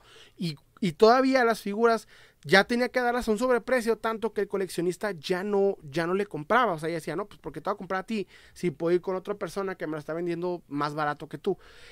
El caso es que la razón por la que las figuras no se distribuyen en, México como si distribuyen en Estados Unidos, él dijo, por ejemplo, que Walmart lo hace porque Walmart este, pide poquitas piezas, pero no es así. Hasbro Walmart va con Hasbro, Hasbro le renta a Walmart los anaqueles, esto lo explicó McFarlane, ya subí el podcast en donde platico esa situación, McFarlane explicó que Walmart renta las, las anaqueles, los anaqueles donde ponen las figuras, los renta, y si tú no tienes las piezas para, el día en que van a salir a la venta, y no están ahí, simplemente te van a, te van a multar y te van a eh, cobrar Walmart por no cumplir tu trato. Entonces, lo que hace Hasbro es que le manda una cantidad grande de piezas, entre ellas viene juguetes, entre ellas viene My Little Pony, todo lo que maneja Hasbro de niños, niñas y demás. Y ahí le mete también lo de, lo de, Marvel Legends. Para Hasbro, Marvel Legends no es ni siquiera donde más gana. Para Hasbro, Marvel Legends es como, por ejemplo, los que tiras en el, en el Kentucky. Es una parte que sí vende, pero es una partecita y lo que más vende, pues no es eso. O sea, le da un, un, una, eh, una facción grande a Marvel Legends, pero Hasbro no se preocupa por Marvel Legends. A Hasbro le importa todos los juguetes que vende para niños. Es lo que más gana dinero Hasbro. Entonces, se los manda directamente a Walmart en un mayoreo con todo el combo. Llega a Walmart y por eso Walmart este, pone eh, le da más énfasis a los juguetes y se les mueve como juguetes y es por eso que hay poca distribución. En resumen, hay poca distribución porque Hasbro manda poquitas. Porque Hasbro tiene poquita mercancía. Pero tú dirás, bueno, pero es que si hay tanto coleccionista en, en México, ¿por qué no hay, por qué no hay, eh, si mucha demanda, ¿Por qué no hay suficiente distribución? Por los mismos problemas de, aranceles, IVAs y demás.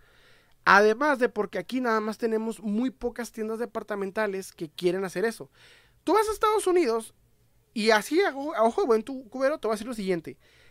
En El Paso, Texas, que ni siquiera es el lado más este, eh, industrializado o más este, eh, capitalista de Estados Unidos, vas a encontrar Walgreens, vas a encontrar Target, vas a encontrar Walmart, vas a encontrar como un sinfín de, de, tiendas departamentales que manejan este juguetes y entre ellos Marvel Legends y cada una de ellas, o sea, son varias sucursales. Por ejemplo, en mi ciudad hay nada más tres Walmart y en El Paso, Texas hay ocho.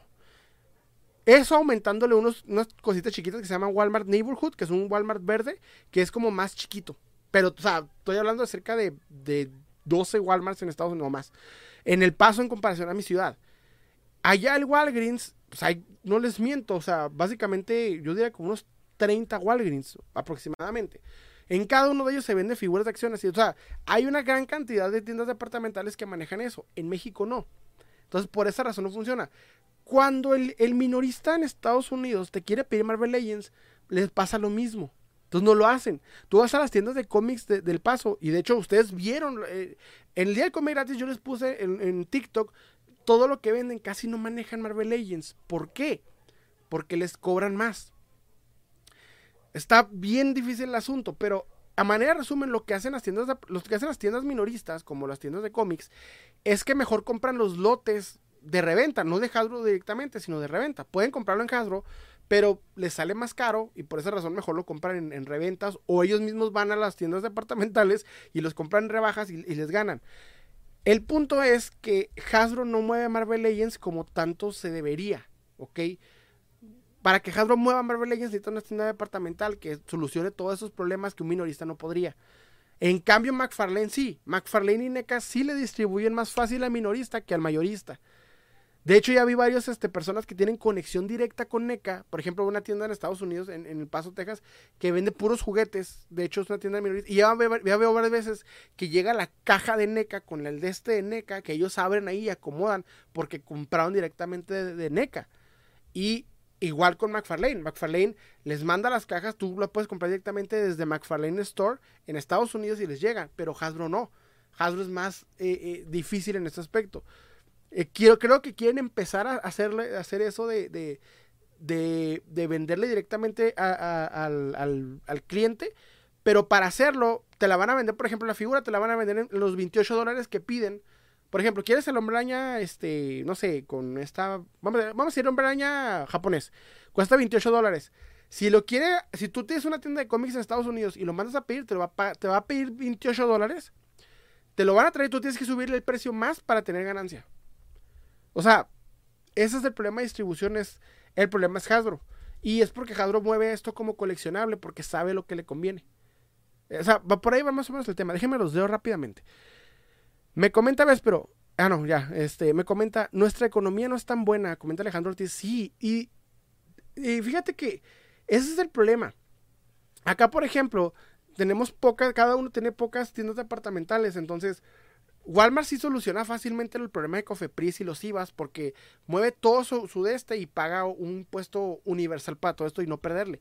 Por eso Walmart puede traerte sin problemas Marvel Legends y por eso la gente, los mismos vendedores y revendedores mandan a personas a comprar a Estados Unidos. Más que nada pasa en Tijuana. Mi ciudad y Tijuana son básicamente la cuna de, de ese tipo de venta.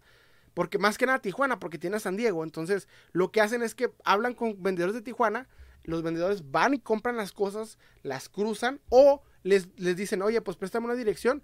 El comprador, por ejemplo, en CDMX, pide todo esa, ese combo desde Estados Unidos, manda al, que al vendedor de Tijuana o de mi ciudad, cruza, agarra el paquete que ya pidió esta persona, lo, lo, cruza porque a nosotros por vivir aquí no nos cobran tanto el IVA. Sí, si te pasas de rosca sí va, pero como de ciudad casi no, porque hay una, una, un arreglo entre Estados Unidos y, y, y, la frontera para que no te cobren tanto. Entonces ya nomás cobras, este, pasas, mandas las piezas, entonces y ahí pues obviamente no le, no le invirtió tanto. O sea, el mismo vendedor de, de que hizo ese, ese tipo de, triquiñuelas, no es nada malo, este, no le tuvo que invertir los 20 mil aranceles e impuestos como lo haría una persona que lo manda a comprar de aquí para allá. O sea, por ahí va más o menos el tema. Me comenta este Ángel Guerrero 1219. Hola, bro, me encanta tu colección. Yo también colecciono. ¿Qué coleccionas, hermano? Ponme en los comentarios, me gustaría leerte. Me comenta Alejandro Ortiz 33. ¿Lo compras en 28 lo vendes en 45 o 50? Sí. Y hay unos que lo compran incluso más barato. Aquí me, me un poquito. Ok. Me comenta Wes Pérez. ¿No vas, a, ¿No vas a ir a los 100 de Más Hunter? El evento es para los verdaderos conocedores. Sarcasmo se burla. Hay un evento de los 100 conocedores de Más Hunter. Ay, ni sabía. Les digo que a veces me da agua más Hunter eh, eh, con ciertos videos que pone, como que no están chidos. Habla de monos, carnal, de. Subió hace poquito uno de, de hamburguesas. De que no sé qué la garnacha, no sé qué onda. Y no sé ni por qué se me abrió el video. Y así como que, ay, qué hueva, no manches. Háblame de monos, no de, no de eso. Me comenta Juan Pérez, de verdad. Yo me sorprendo al ver los videos de YouTube en donde la raza va a los tianguis en México y ven que los. y ver los precios que les dan. Ah, sí. Eh, eh hay unos, a veces, a veces sí se pasan de rosca y a veces están muy, muy económicos. Todavía pasa. Dice, un mono de plástico inflado, me comenta Juan Pérez, todo raspado supuestamente en los 80 en 3 mil, 4 mil pesos. Es el problema del coleccionismo. No tanto, recuerden eso algo que he dicho en varias ocasiones en los podcasts, no es culpa de Matt Hunter.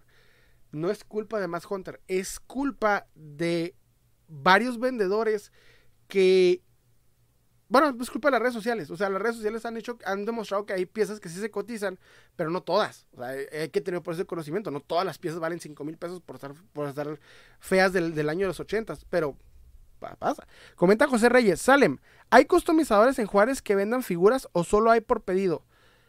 Híjole, carnal, te voy a decir una cosa. Tenemos los mejores customizadores, pero son bien payasos. Les tienes que caer bien. Te recomiendo checar los grupos de, venta locales de Ciudad Juárez de coleccionismo y publicar a ver si ellos mismos te quieren agregar. Son muy buenos customizadores, pero mi problema es que son bien payasos y son de ganas, de muchas ganas. Les tienes que caer bien, ni siquiera es por el dinero, porque no, no sé por qué no les, o sea, no los convence que les pagues, los convence que los trates bien, no sé, no entiendo. Es más, te voy a contar una cosa. Para al mejor customizador de Juárez, o lo tienes contento y le das cositas y lo tratas bien, o no te hace ni más. O sea, si no lo tratas bien, no te hace nada. Porque es bien payaso. Pues son artistas, son artistas, así es el artista. Oye, bro, ¿dónde consigues tus figuras? Fíjate que lo he hecho en varias ocasiones, Odra, pero principalmente los colección, los junto de los tianguis. Voy de cacerías a Estados Unidos, las ven ustedes en TikTok y en YouTube.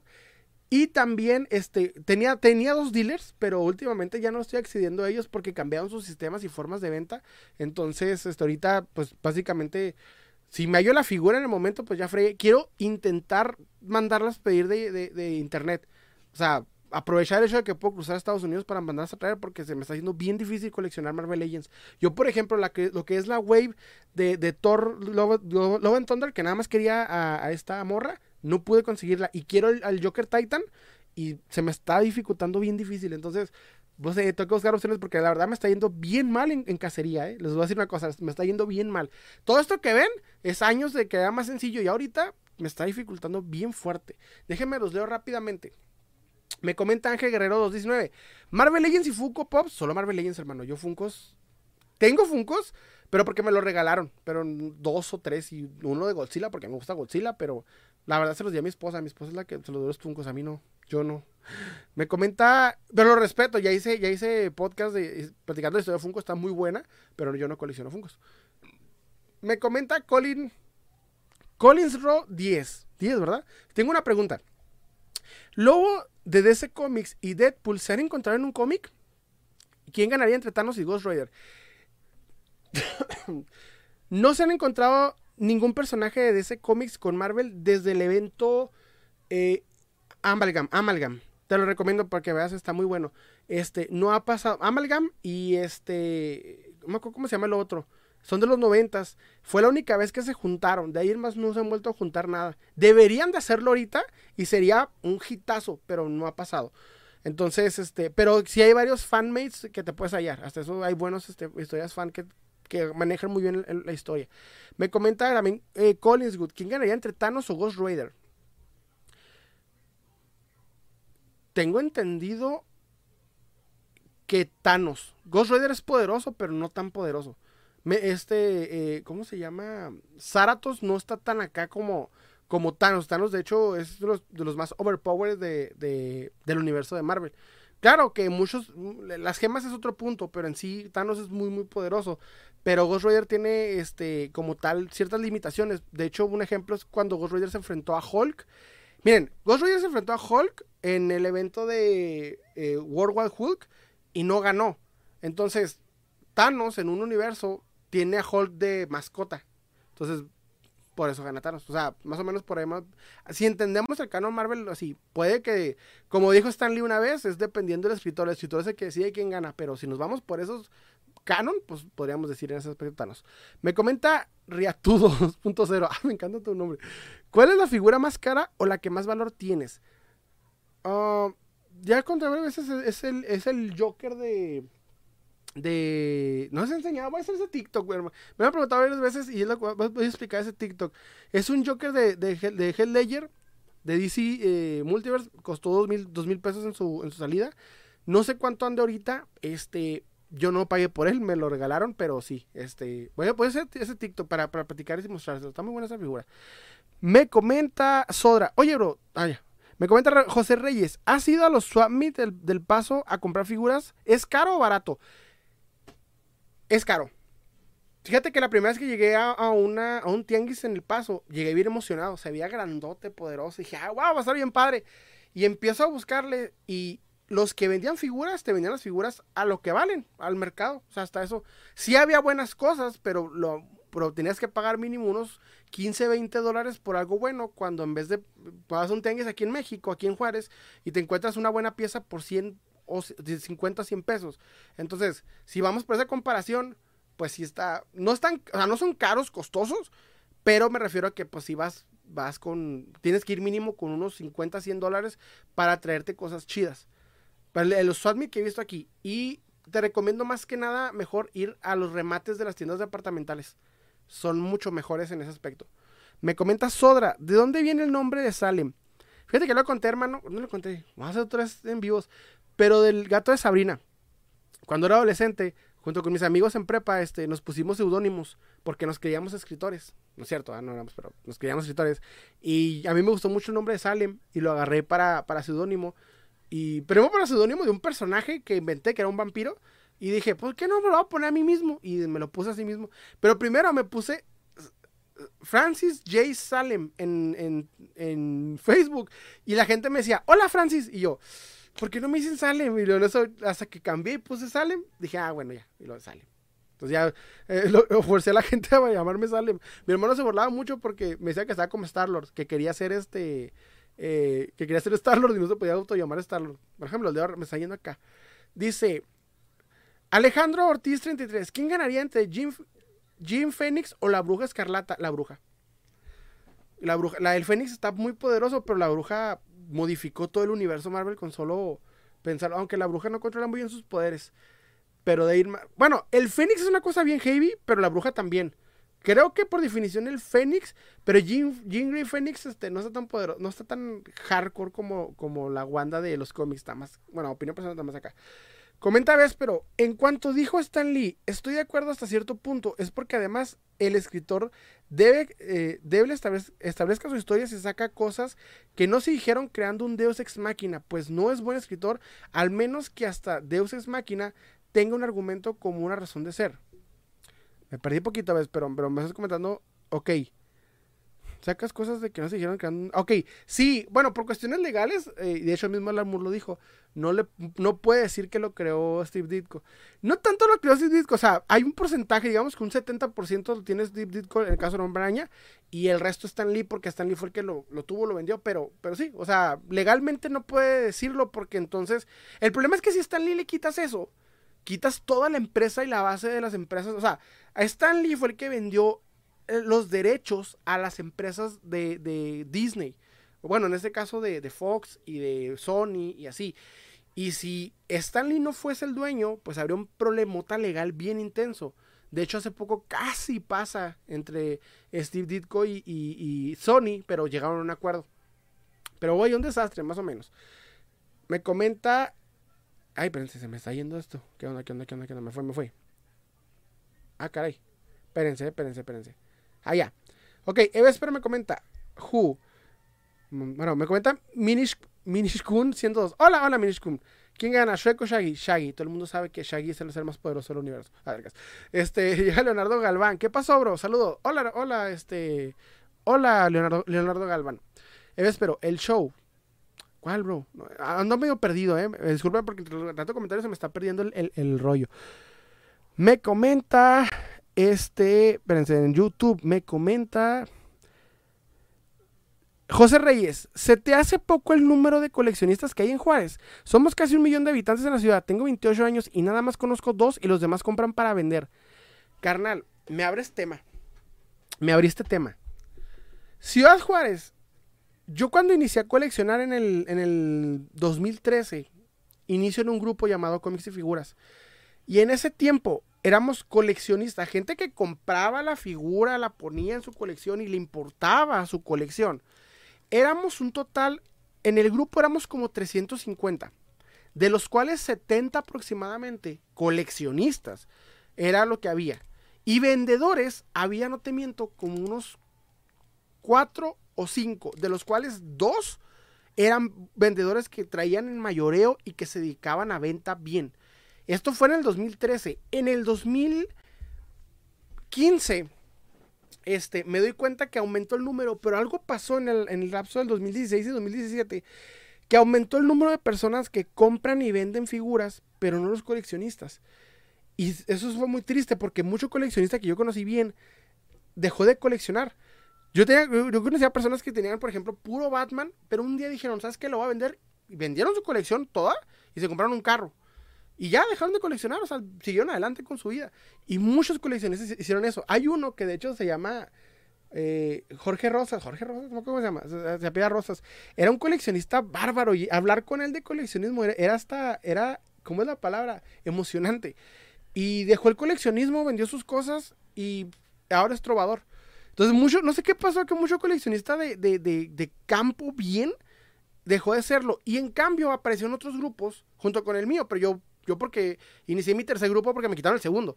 Pero cuando yo inicié mi tercer grupo, aparece otro grupo en el que veo que se meten todos los coleccionistas. Y no es. No, no quiero no quiero ser el, coleccionista tóxico que tanto critico en mis podcasts.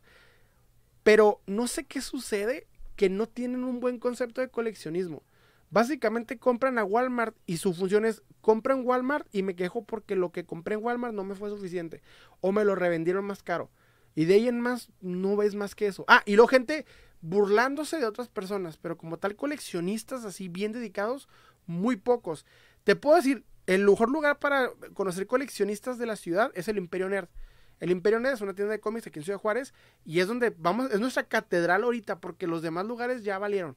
Y los demás son de, de, de, fanáticos del anime otakus, pero como tal coleccionistas son en el Imperio y el único evento que puedes ir, que realmente van los coleccionistas que saben, que todavía quedan los, lo que yo llamo eh, las cenizas de lo que fue el coleccionismo en Ciudad Juárez, están ahí, están en, los eventos del, imperio, porque de ahí en más, no, sé qué le pasó.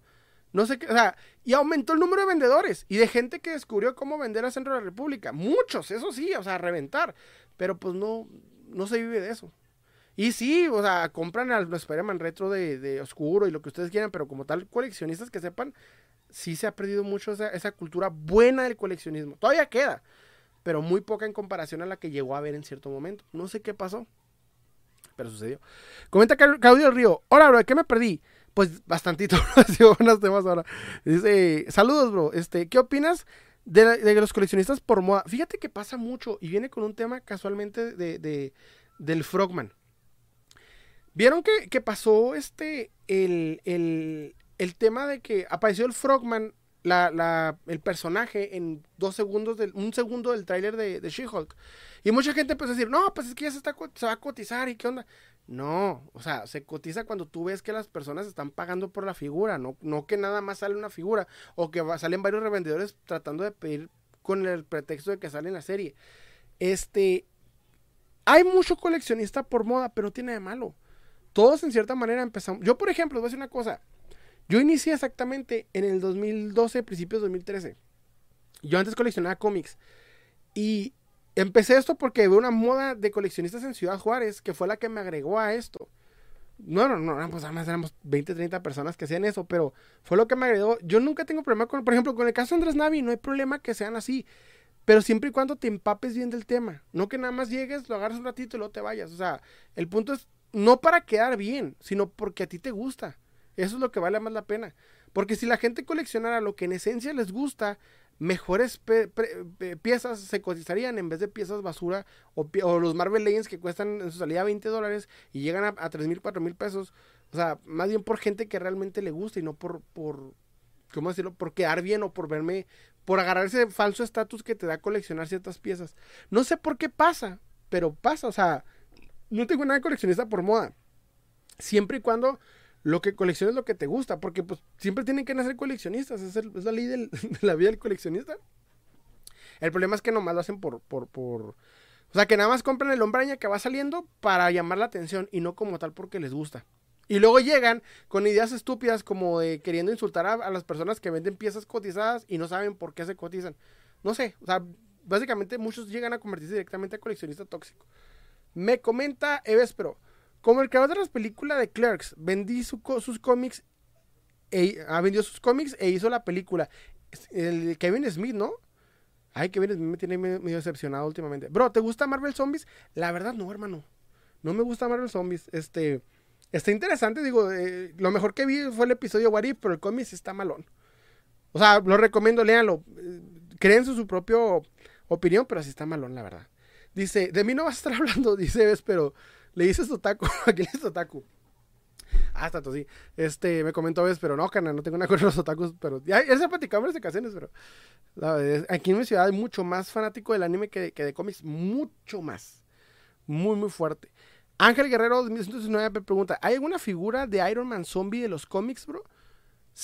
No, Iron Man no. Hay de Select, si no me equivoco, está Magneto, está el Spider-Man, muy cotizado, Hulk, no, no me acuerdo, está Hulk Zombie, no me acuerdo, eh, no me acuerdo. Este, pero como tal, no, no, Iron Man creo que todavía no. Pero es fácil de hacer, hay varios tutoriales que te pueden ubicar.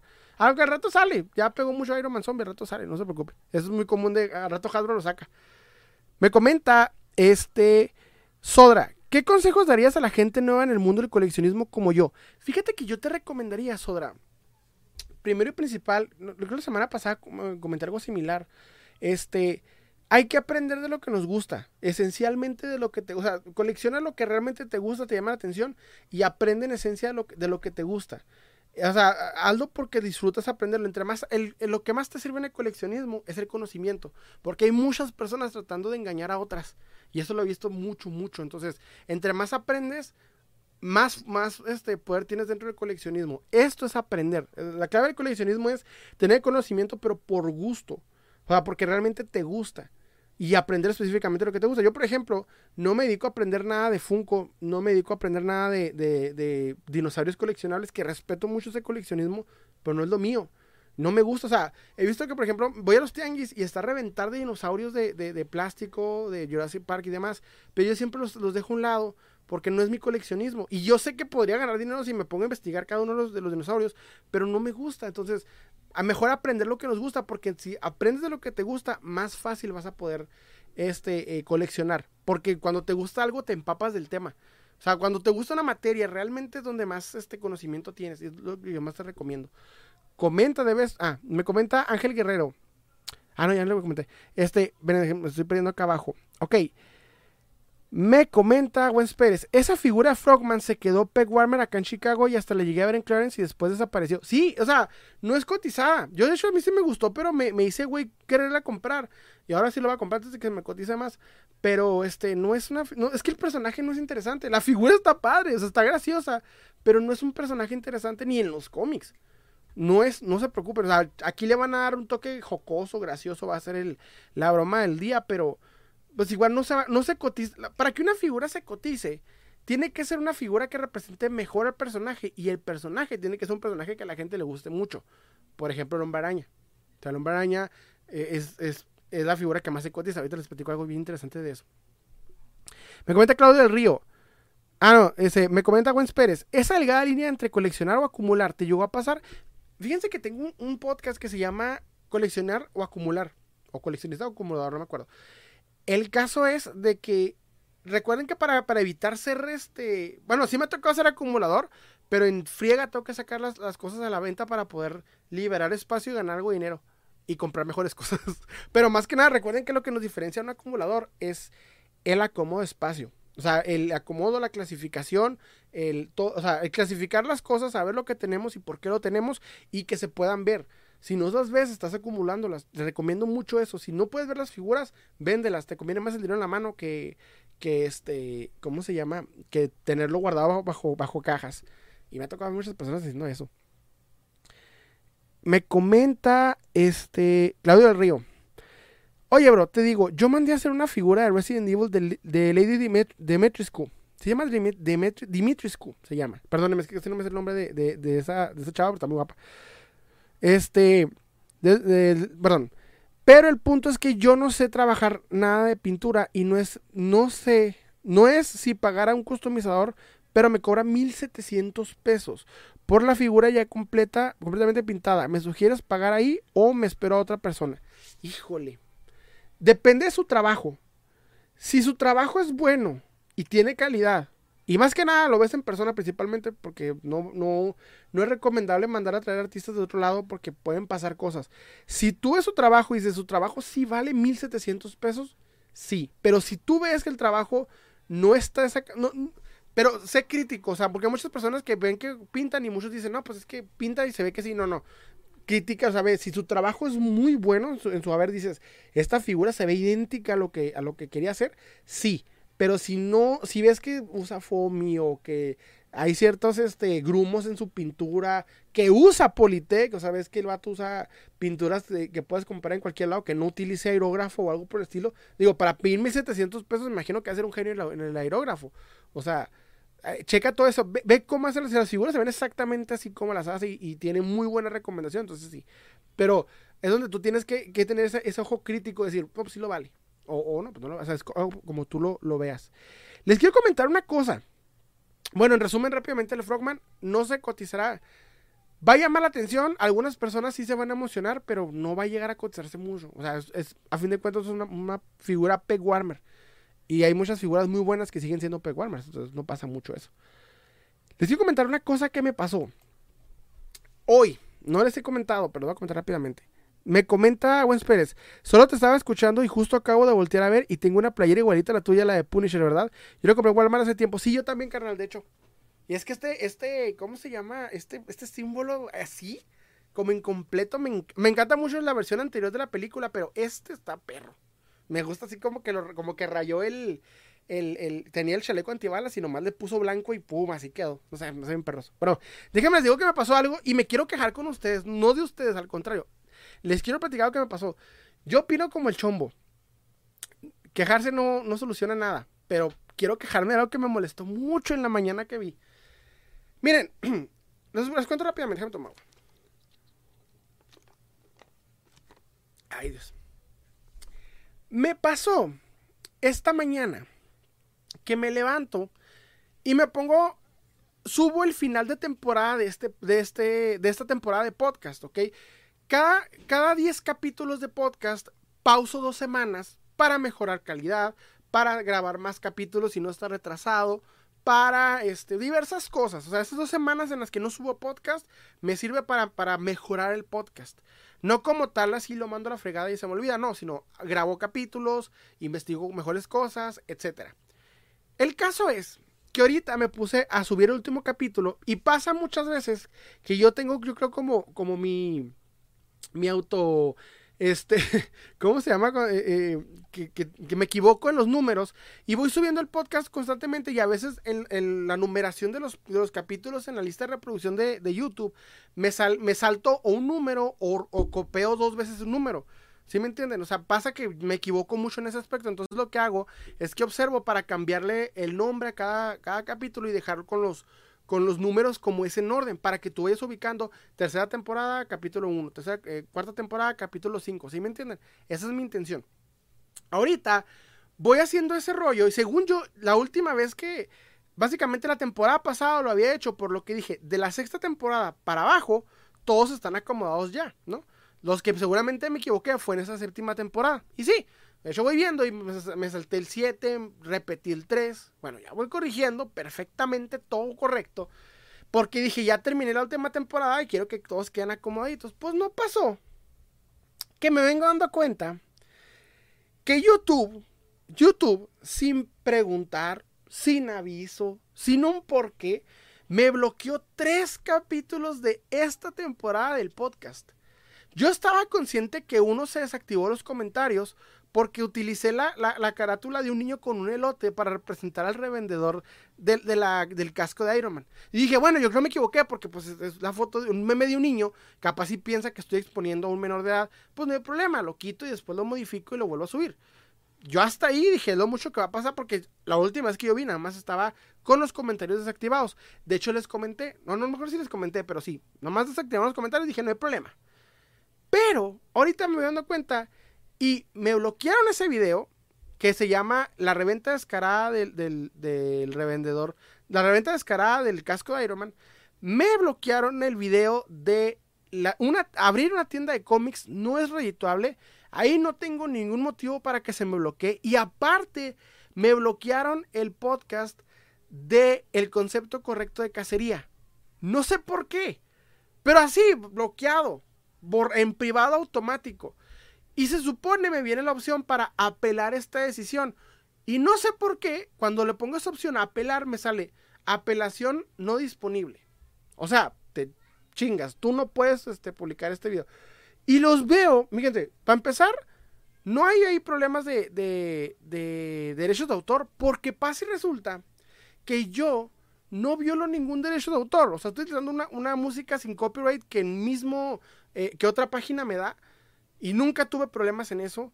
Este, es mi voz, es, no hablo de temas fuertes, no hablo que de prostitución, no hablo que de eh, política, no, hablo de figuras de acción y de reventa de figuras de acción. Ni siquiera digo malas razones en el podcast.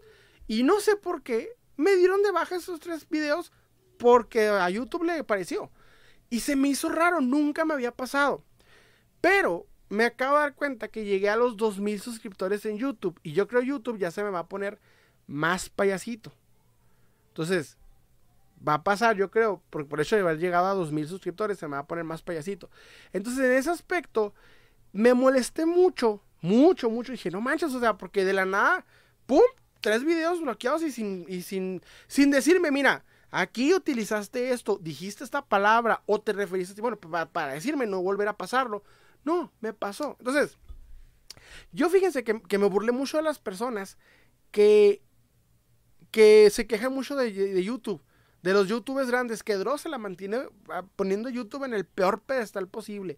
Que todo youtuber que yo he visto se queja de YouTube inmensamente. Y nunca había entendido por qué. Y miren, me acaba de pasar por escupir al cielo. Entonces, les voy a decir una cosa. Ah, lo que quiero explicar, y lo voy a, voy a publicar también, lo dije, lo dije en ese momento, básicamente nomás, que yo no sé qué factores hizo eh, YouTube para eliminar nuestros podcasts. Les mandé un mensaje con comentarios explicándole que no veo el por qué y les explico, no hablo mal, no hablo de temas sugestivos, no utilizo malas razones, estoy hablando de figuritas de acción, pero bueno. Entonces, voy a decir una cosa, yo voy a seguir haciendo los podcasts iguales, como siempre los hago, y los voy a seguir subiendo. Si ustedes ven que no hay un capítulo o, o sea, que, básicamente que el orden se rompe, que del 7 salta al 10 o etcétera. No se preocupen, el capítulo está en Spotify. Si me, estás, me escuchas de Spotify no vas a batallar nada. Ahí están los capítulos, nunca he tenido problema de nada, está en Spotify. Y aparte de Spotify está Anchor y está Google Podcast y hay otros cinco lugares en donde se publica el podcast, por lo que de que lo vas a hallar, lo vas a hallar. Pero YouTube se me está poniendo payaso con el podcast. Ya vi, se me puso payaso por sin motivos, sin nada. Entonces, si tú escuchar el podcast, con que me escuches en, en, Spotify, ahí sale. Y en YouTube va a salir un ratito, va a durar yo creo dos, tres días si es que me quieren borrar el video y eventualmente se va a ir. Pero si lo quieres buscar, el video va a estar directo, el, el capítulo va a estar en, en, Spotify. Ahí están, no me pasa nada. De hecho, en Spotify tengo capítulos extra y subo también los en vivos. Entonces, para, ahí a, directamente a confiarnos más en Spotify. Si llega viernes, en este caso recuerden que este viernes que viene no, ni el que sigue porque voy a pausar los podcasts, pero este, eh, si llega un viernes de temporada y no está el capítulo, es porque literalmente eh, Facebook, YouTube se puso payaso, está en Spotify. Entonces, ahí está. Y si, no y si no está en Spotify, me vas a poder encontrar en Google Podcast o me vas a encontrar en Anchor, etc. Ah, el, el, podcast está, es disponible. De hecho, tú pones en el buscador de Google, este, Salem Collector Podcast te van a salir todos los podcasts en donde, donde se publica automáticamente para que no estén, este, para que no vayan a perder el, capítulo que se suba. No sé por qué me pasó, les digo, esos tres podcasts no hablo de nada ilegal, nada malo, pero me sucede. Me comenta, este, me comenta Claudio del Río, Simón, bro, tiene buena recomendación con aerógrafo, pero me duele la la billetera. Pero sí, pensaré en tu recomendación. De hecho, sí, o sea, si es bueno, sí. Me comenta Juan Pérez. Súper recomendados los podcasts. Vayan a escucharlos. Ah, gracias, carnal, de veras, muchas gracias. Este. Me comenta José Reyes, hay más groserías con el escorpión dorado y casi nunca le bloquean ningún video preferible. Eh, de hecho, que YouTube tiene sus preferidos y ahí hasta dedazo. No sé qué, o sea, sí, entiendo ah, que existe que existe ahí un submundo y, y, agregados. Y, o sea, yo entiendo todo ese rollo, pero es como, estoy hablando de monos, o sea, ni siquiera tengo como al podcast en YouTube le llega un máximo de 60, 70 vistas. Máximo, me fui recio. 103 es el, es el récord de, de, YouTube. Lo cual no me preocupa, o sea, yo sé que hay una audiencia absoluta de 25, 26 personas que escuchan el podcast así de principio a fin todos. O sea, podcast que subo, esa es la cantidad de personas que exactamente lo escucha. Por lo yo sé que ellos ya saben que están en Spotify y sí, porque es muy corta la audiencia. Sin embargo, me molestó que de la nada, sin un aviso y sin decirme, oye, te equivocaste aquí, ten cuidado. Nada, o sea, ni siquiera viene la opción, no viene el por qué nomás. Bye, adiós, así de simple. Me comenta Wenspell 2020, como yo lo escucho en Spotify, no me había dado cuenta de esto. No, pues te digo, o sea, si lo escuchan en Spotify, no hay problema. Igual recuerden que cuando yo lo subo a YouTube, no salgo a cámara, porque digo, el punto es que lo escuches mientras hagas otra cosa. Cuando yo escucho un podcast, yo no veo a las personas que están hablando. Me aburre verlas. Me pongo a hacer otra cosa. Alzo, lavo, estoy este, eh, o estoy en el trabajo, estoy escuchando eso, no hay ningún problema. O sea, incluso hago un custom, pongo podcast. O sea, mientras estoy haciendo cosas, lo escucho. Por eso no, me, no salgo a cámara. Mi intención es que lo escuches, no que lo, no que me veas. O sea, aquí, por ejemplo, sí, vamos a platicar, cotorreamos, pero en ese momento, o sea, el punto del podcast es, traigo un tema escúchalo, está bien padre, o sea, es lo que quiero, es, ese es mi punto con el podcast y es lo que más me gusta hacer de contenido. Entonces, pero sí me molestó porque se metió YouTube con algo que, que, me dolió, que me dolió, que es el podcast. Me comenta este Eves, pero para mí que YouTube es así porque los algoritmos no son perfectos y borran cosas que, eh, cosas que la, que la inteligencia de Google que debe censurar, estamos que, hagas, eh, que hagan lo que les da la gana, de hecho. Dice, la neta, yo no puedo hacer esto. Si veo un podcast, le presto atención si es interesante. Hago el aseo con música o silencio. Fíjate que, bueno, a mí me pasa más rápido hacer las cosas escuchando, escuchando. Y a veces me molesto porque me los acabo. Como nomás escucho bien poquitos. Y a veces esos poquitos no traen buenos temas. Entonces, de, Dross. Yo, Dross y sus en vivos para mí es vida. Sus en vivos son vida para mí. Me he aventado al, al Drosorama desde las épocas de de que subía a YouTube y salía con una cámara toda extraña y, en tres píxeles. A mí me encantan los temas de Dross. Es más, en una época cuando ya dejó de subirlas, yo me aventé todos los viejitos, todos los Drossorama viejitos. O sea, e-, ese para mí, ese, ese, ese sujeto es el que sabe de... De, de hecho, este, este mismo sistema de, en vivo me inspiré de él. Porque lo hace bien genial. Así, ya digo, de que trae temas, platica. Eso me pasa. Ay, me, gusta mucho ese asunto. Hmm. Me comenta José Reyes. Hay un canal de YouTube que se llama Rotten Mind. Llegaron los 100.000 subs y YouTube no les quería dar su placa porque hablaban de películas de terror y gore. Fíjate. O sea, pues no, no, es como que te estén recomendando matar al sujeto como te está platicando la película, ¿no? El sujeto que no dicen, oye, tú ve y mátase. No, pues no. ¿Qué, qué rollo con YouTube? Por eso YouTube está, está en una mala época. No lo entendía, yo no, no lo creía, pero sí está en una mala, muy mala época. De hecho, dice, ¿ya por qué no hace eso? Dross, no, sí lo sigue haciendo. Pero hay un sistema bien, Dross hace un sistema bien raro de que primero se fue a Spotify, perdón, a, no, mentira, se fue a, Twitch. Ahí me ven cada cosa que ese hombre se le ocurre va a su tonto a ponerse. ¿Qué dice Dross? Voy a hacerlo, eh, voy a hacer mi plática en vivo en YouNow, una página toda extraña, toda bizarra, toda, toda X, ahí va tu idiota a ponerse a, escucharlo en YouNow. Y luego, este, no, pues que voy a Twitch. Yo no tenía Twitch, yo no consumía Twitch. De hecho, Yadira de Yadira que vieron en el podcast, ella sí me recomendó, sale a ver tu Twitch. Y yo, no, pues es que no, no, no, no, lo que hablo no es para, para contenido a Twitch. Este, eh, pero ahí va, yo te voy a poner, a poner, a escuchar a, Dross en Twitch, que sí, sube sube sube, y de pronto un día, no, ya no quiero Twitch, me voy a traer a ayuno, y yo, Ay, perdónenme, es que quería sacarlo cuando, pero tengo un tema ahora sí chida. Me comenta, Wenspers 2020, miren, yo ahorita estoy en el trabajo y escuchando al pibe bien a gusto. Exacto, carnal, así se hace. Dice, ok, fíjense, les tengo un tema.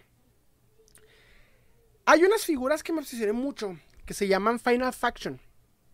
Es, son figuras de un dólar, las venden en el Dollar Tree de Estados Unidos. No sé por qué no las han pasado a. No, sé por qué no ha llegado más distribución a otros países. Pero yo creo por la sencillez y por ser exclusivas de Dollar Tree no se ha logrado. Pero lo genial de esas figuras, ya lo he contado, platiqué un podcast, hice videos, reviews, ya van dos TikToks que hago de esto, va el tercero. El caso es de que incluso una persona me contactó y me dijo, oye carnal, me gustaría este, que si vayas a comprarte unas, me, me, me avises y yo te pago una lana y te traigo. No le he podido este, confirmar cuándo voy a ir a comprar, porque nunca tengo así como que cruzo, cruzo todos los días, pero tener tiempo de ir a comprar es otra historia. El caso es de que sacaron una nueva wave bien impresionante con, con vehículos y una cosa, voy a subir el TikTok, está muy genial. Pero el caso de estas figuras es que me dio más tranquilidad comprar esas figuras de dólar, que nada más llegué a dos tiendas de Dollar Tree y ya, que comprar la nueva wave de Marvel Legends. ¿Por qué? Porque es más sencillo. Y no hay gente, no hay una cantidad de personas enorme buscándola y compitiéndola todo está en ese punto de coleccionismo en el que disfrutas verlo. Y luego estoy en varios grupos en el que platican lo que compraron y lo, lo que hacen, que no están compitiendo, están como que, mira, tengo esta figura, me costó así, o sea, esa tranquilidad como coleccionista la había perdido porque les digo, esta es una muy mala racha de, de compra de piezas porque compito con un sinfín de revendedores y un sinfín de coleccionistas acaparadores y no sé, se me ha vuelto muy difícil. No sé lo que es la zona de Juárez y El Paso, que son los únicos lugares donde, donde colecciono, se me ha vuelto muy difícil comprar. No sé por qué tanta gente que, que, que viene, que, que está en el tema, por eso yo creo. Mientras que me Claudio del Río, ¿crees que YouTube llega a morir por cómo lleva este sistema? Pues fíjate que tanto creador de contenido que se ha quejado de YouTube, que yo creo que sí. No ahorita, porque todavía no aparece una, una, competencia buena. TikTok es una buena opción, pero no tiene el formato para competirle todavía. O sea, TikTok, de hecho, si se fijan, ahorita, yo por ejemplo me fue mejor en TikTok que en YouTube. Apenas YouTube me está funcionando por agarrar el formato de TikTok. Entonces, sí va a pasar, pero no creo que ahorita. O sea, eventualmente va a aparecer otro, otro sistema u otro formato y va, va a tirar el formato de video base. Entonces, Va a pasar, pero pues sí, desafortunadamente YouTube es la primera empresa que ha generado mucho, eh, eh, eh, ¿cómo decirlo? Mucho disgusto. Y yo no quiero ser esas personas que odian a YouTube. A mí me gusta YouTube. Yo lo consumo mucho, mucho, todos los días. Pero sí me agüita que me quitó tres videos sin justificación y nomás porque sí. O sea, yo muy contento porque dije, ah, pues ya llegué a los 2000 suscriptores, qué genial. Pero de pronto, pum, pasó este rollo. Bueno, el caso es de que compré esta Final Fashion y me lleva al último tema hay un último tema que les quiero contar. El otro día subí un video. Me encantó este video que subí a TikTok. Se llamó Las gamas en el coleccionismo. Si escuchas mi podcast, ya escuchaste este, la situación con las gamas en el coleccionismo. O sea que hay gamas alta, gama media, gama baja. Y lo que yo colecciono es la gama baja. Tuve muchos comentarios, pero entre ellos tuvo una persona que, que me comentó bien, me dice, oye, pero yo no estoy de acuerdo con ese sistema. Y yo pregunto, bueno, pues, ¿por qué no? No, pues porque en ese sistema de gamas, cuando tú hablaste de las gamas, hablaste de Black Series, hablaste de Marvel Legends, hablaste de, de todas estas gamas, pero no hablaste de la serie Titans ni de las figuras de McDonald's o de los Funcos. Y en el video explico que los Funcos y los juguetes infantiles no, no entran en la clasificación, pero ahí les voy. El caso es que, déjenme ver rápidamente. Dice, ¿me puedes enseñar tus figuras de terror ¿Cuál marca que quieres, pero puedas. Ok. ¿Cuál marca que quieres, pero puedes una, una de terror? Mira, te voy a enseñar. Además ah, que. Una que me compré hace poco. Esta. No es. O sea, es Elvira. Esta es mi figura favorita de NECA hasta ahorita. NECA, esta. Es de una presentadora que presentaba figuras, películas de terror antiguas y se volvió muy difícil y cotizada. No sé por qué, vale la pena, está ingeniera esta figura. Me enorgullezco mucho de esta figura, mucho. Cuando la veo digo, qué buena figura. Pero así de terror, terror rápidamente te enseño. Esta. Más así los que puedo agarrar rápidamente, pero esta. La, el, el Michael Myers. Que no puede. El Michael Myers es más básico de toda la, gama de, de NECA. Déjame te platico. A lo que quiero llegar. Me comenta José Reyes, colecciona los cabezones que salieron en McDonald's de Avengers Eternas, de esos que salen las segundas que cuestan hasta 100 pesos.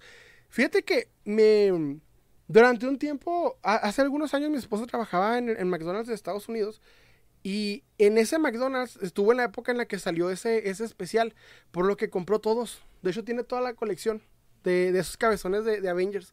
Nomás que están acomodados en, lejos de la cámara, pero sí, logró conseguir todas esas, este, cada uno. Ya después ya pasó el tiempo, ya cambió trabajo y todo el rollo, pero en ese momento fue como que lo que, lo que alcanzamos eh, eh, a salir. Y vi que ahorita en las segundas aparecen a cada ratito. A cada ratito. Dice, me comentan, eh, no digo No, esta no, esta, la Elvira, de hecho aquí la compré en México, pero con una persona que compró, que se la trajo a Estados Unidos para poder venderla, porque la busqué en El Paso, Texas, y no salió. Bueno, lo que voy es, a ver si puedo dar mi ejemplo mejor. Bueno. Ok. La cosa es que llega esta persona y me, y me comenta, bueno, en, esas gamas, ¿por qué no entra la serie Titans y por qué no entra este, ¿cómo se llama? Eh, los, los de McDonald's. Y les digo, bueno, es una buena pregunta. Hice el TikTok, pero se lo voy a preguntar a ustedes. Hay una diferencia entre figuras coleccionables y figuras de, de y juguetes. Es algo que obviamente sale. Comenta, ves, pero película de culto, sí, hago. Este, el caso es de que la diferencia entre figuras coleccionables y juguetes es algo que se ve bien, bien difícil de lejos, pero que cuando empiezas a coleccionar le entiendes. Y la persona me comentó algo muy justo, algo que valía la pena de, preguntar, y es, ¿quién decide que es una figura coleccionable y quién decide que es un juguete? Y la respuesta es el, las, las, las empresas. O sea, un juguete puede ser una figura de acción y una figura de acción puede ser un coleccionable. Figura de acción es la, es, la descripción de estas piezas, pero una es coleccionable y la otra es un juguete. ¿Cuál es la diferencia? La diferencia entre un juguete y un coleccionable es que una fue diseñada para jugar, es más resistente, tiene accesorios grandes para que el niño no se los trague, es segura, porque recordemos que en la época de los este, 80s iban a sacar a la venta, sacaron a la venta un juguete de, no me acuerdo cómo se llama esta, esta empresa, eh, Deep Space no me acuerdo cómo se llama. Era un avión, de hecho ya publiqué el, el video varias veces en YouTube. Era un avión que sacaba un dardo y un niño se estaba ahogando. O se ahogó, no me acuerdo. El caso es de que desde entonces las marcas con los juguetes son muy, muy específicas y más en Estados Unidos. Tú no puedes sacar un juguete si no está aprobado por la FDA. Estos son coleccionables y no necesitan estar aprobados por la FDA porque esto no es para un niño. Esta pieza tú no se la puedes comprar a un niño desde cierta edad. Tú se la puedes comprar, por ejemplo, a un niño de 12 años o de 10 años que ya sea más madurito para que no vaya a tragarse las piezas. Sin embargo, un papá no le va a gastar esta pieza, una pieza de 700, 800 pesos, 30, 40 dólares para un niño. Lo que va a hacer lo que hace que esta pieza sea para adultos es el precio. Este caso NECA diseñó esta figura para que tu adulto compres la pieza y la pongas en tu este. Tiene las articulaciones que necesita, no para que un niño juegue, tienes que nada más para que la ponga y la, la colecciones. Y esta tiene muy pocas articulaciones suficientes para que un niño juegue, para que un niño disfrute, para que un niño destroce, juegue, imagine, las, ponga en el agua, etcétera. Esta figura es delicada. Si tú le pones esta figura a, jugar en el sol o en el agua, se va a empezar a, despintar, se va a empezar a afectar, porque la intención, la empresa la creó con la intención de ser coleccionable. Entender esto es, difícil, porque la figura de acción puede ser o coleccionable o pueden ser juguetes. Originalmente en los, en los 80s, bueno, en los 60, en el 64, aparece la primera figura de acción en término, que fue el G.I. Joe. Esa figura la hicieron con la intención de que el niño jugara como la niña con las Barbies, pero el niño con los soldaditos. Esa fue la intención de ese momento. Pero en los 80s, bueno, en los eh, principios de los 80s, aparece primero en Japón. En las empresas en Japón, Takara se da cuenta que existen personas que compran estos juguetitos para ponerlas en su colección. Y es entonces cuando empieza tanto en Estados Unidos como en Japón a comprar esas a, a, diseñarles figuras a los adultos con detalles más grandes, más pequeños, mayores precios, porque hay un mercado en ello. Es lo que trato de explicar. Déjenmelo ver rápidamente. Dice, la última locura que salió en McDonald's fue la promoción de las tarjetas de Pokémon. Bueno, en mi opinión, sí se puso bien loco ese día. Llenos los, los, McDonald's en todos lados, bueno, que fueron Estados Unidos. Me comenta Gwen Pérez, yo tengo un buen de Titans y ya todos juntos no se ven tan mal en la repisa. No, es que no son, no están malos. O sea, ahorita voy a ese punto. De lo que quiero llegar. Tú puedes coleccionar juguetes. Se vale. O sea, yo lo hago. Eh, la gente de los 80, los coleccionistas de vintage también lo hacen. Se pueden coleccionar. Todo se puede coleccionar. No hay una mejor colección que otra. Ni mejor colección. O sea, no, no hay. Pero hay una diferencia entre juguetes y entre coleccionables. Entonces, perdón, entre juguetes y coleccionables, dije el resto. Esa es, la, la, distinción, la diferencia más grande entre coleccionistas. Perdón, entre juguetes y coleccionables. Puede haber coleccionables, juguetes que se coleccionan. De hecho, si fijan, por ejemplo, McDonald's crea juguetes para que compres toda la colección de 8, igual estos.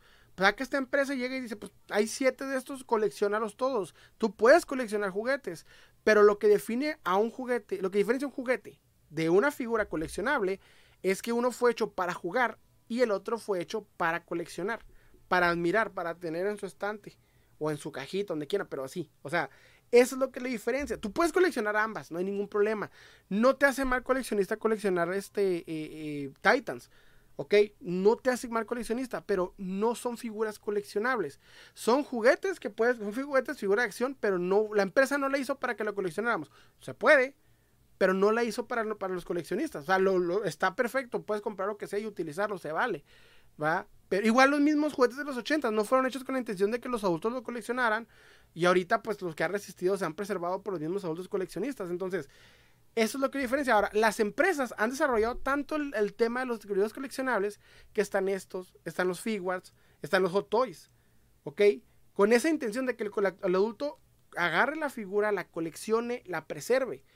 Fue, fue diseñada con esa intención.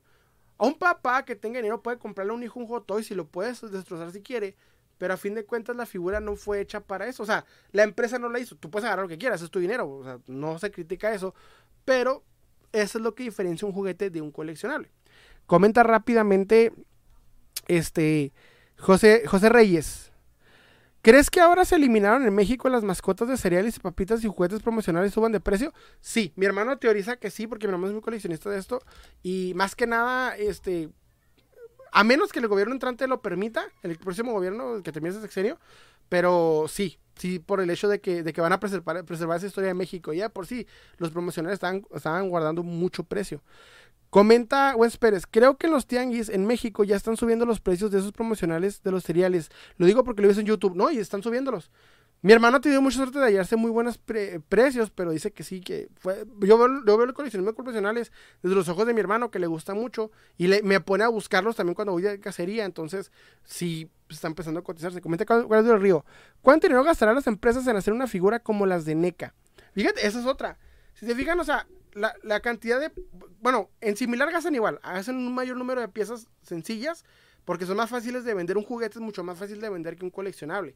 Por eso tú vas a ver un Walmart repleto las repisas de estas piezas y de estas solo vas a ver dos, por lo mismo. Déjenme lo leo rápidamente. Me comenta este, Eves, pero los japos adelantados, sí, eso siempre han sido en ese aspecto. Es más capitalista que Yusa, de hecho. Hay negocio, exploten negocio, explótenlo. Los Yelocos van a tener una colección de eso y valen oro para los niños como yo, los 90 a 2000. De hecho, sí, fíjate, yo pagué por los míos como 500 pesos porque yo, yo de, niño nunca pude tener Yelocos. Veía a todo el mundo que tenía Yelocos, a mí nunca me pudieron, pues no podían comprarme unos. Este, y nadie me los prestaba, no sé por qué me tocaba con un niño castroso que no me prestaba los Yelocos. Y siempre me quedé con esa ilusión de comprar unos. Y hace poco un sujeto los sacó en la navecita y 20 Yelocos y dije, véngase, yo los quiero. Entonces ya los, los tengo guardados porque por ese mismo que nunca los puede tener de niño. Y se cotizaron. Pero diga, o sea, con respecto a la pregunta que me hizo Claudio del Río, las empresas gastan mucho más en hacer esta pieza que en hacer esta, pero de esta hacen más piezas y de esta hacen menos, porque el punto de esto es que la ganancia en esta sea más grande que en esta. Porque los papás, o sea, otra cosa, las empresas diseñan varios tipos de juguetes para que tú a tu niño no le compres una. Bueno, este caso, vamos a imaginar un Marvel Legends que tengo acá. Ay, rápidamente. Imaginen, o sea, este Marvel Legends, este, agarré el más X, pero bueno, este, este, por ejemplo, te va a sacar Marvel tres versiones de menos articulaciones, de menos tamaño, y esa versión es, o sea, para que tú se la compres a un niño. No te va a pedir esta de 22 dólares para que se la compres a un niño. O sea, te va a dar más opciones que tú como papá vas a pensar dos veces antes de comprarla. Vas a decir, pues ¿para qué le compro a mi hijo una pieza de 450 pesos y le puedo comprar una de 200? Y están iguales, son el mismo personaje. Imaginemos, no creo que vayan a hacerle un, este... Otra cosa, un niño no quiere a, un niño no va a querer a, Crossbones, un niño va a querer a Capitán América. Ok, comenta vez, pero sí, tuve pero los destrocé. Tenía Max Steel, Action Man y los destrocé. Ahora me arrepiento. Y de hecho, Action, Action Man y Max Steel se han vuelto muy cotizables. Es una, una colección que yo no participo, pero que respeto. O sea, que digo, mis respetos para que ahorita pueda, tenga una colección amplia de ello, porque yo, porque hay mucho, mucho, mucho de hecho. Entonces, eso es el tema por ahí de, coleccionables y juguetes. Es un, es un muy bonito tema, o sea, Tú puedes comprar un niño estos y tú puedes coleccionar juguetes, no hay ningún problema. Lo que diferencia uno del otro es pues, que las empresas los diseñan de esta manera. En fin, ya hemos llegado al final de este live. Muchas gracias por estar aquí. Ya hemos extendido los lives en dos horas. Estuvo bien genial platicar de esto. Este, voy a, la próxima semana es más seguro que hagamos un live en sábado para que estén preparados. Igual lo voy a publicar con horas de anticipación, pero va a quedar siempre entre, entre sábado o viernes. Principalmente sábado, que es el día que más es posible. Nomás que el día de mañana se me va a dificultar y dije, pues ahorita hay chance, lo hacemos ahorita. Entonces, muchas gracias por estar aquí. De veras por platicar conmigo de, de esto que me encanta, que son los coleccionables y los cómics y las películas. Estuvo muy, muy, muy ameno y la verdad lo disfruté mucho. Y pues de veras de corazón, este, ya saben, estamos aquí cada semana, pero principalmente si, si algo sucede, pues igual yo les aviso, saben que no se puede, etcétera, pero si ahí en vivo les platico. Me comenta vez, pero a mí me pasa que lo regalaban los Max Steel, que se le regalaban los Max Steel y Action Man. Sí, o sea, era una época en la que más, era más sencillo conseguir, pero y ahorita todo se hace coleccionable rápidamente. Comenta Río, gracias, bro. Me, me dice Río, gracias, bro. Bonito fin de semana. Y buen Pérez, está pues son esos lives. Sí, de veras, muchas gracias por estar aquí. Pues ya saben, se cuidan mucho. Este, les habla Osar y me les deseo un excelente día. Y pues ya, déjenme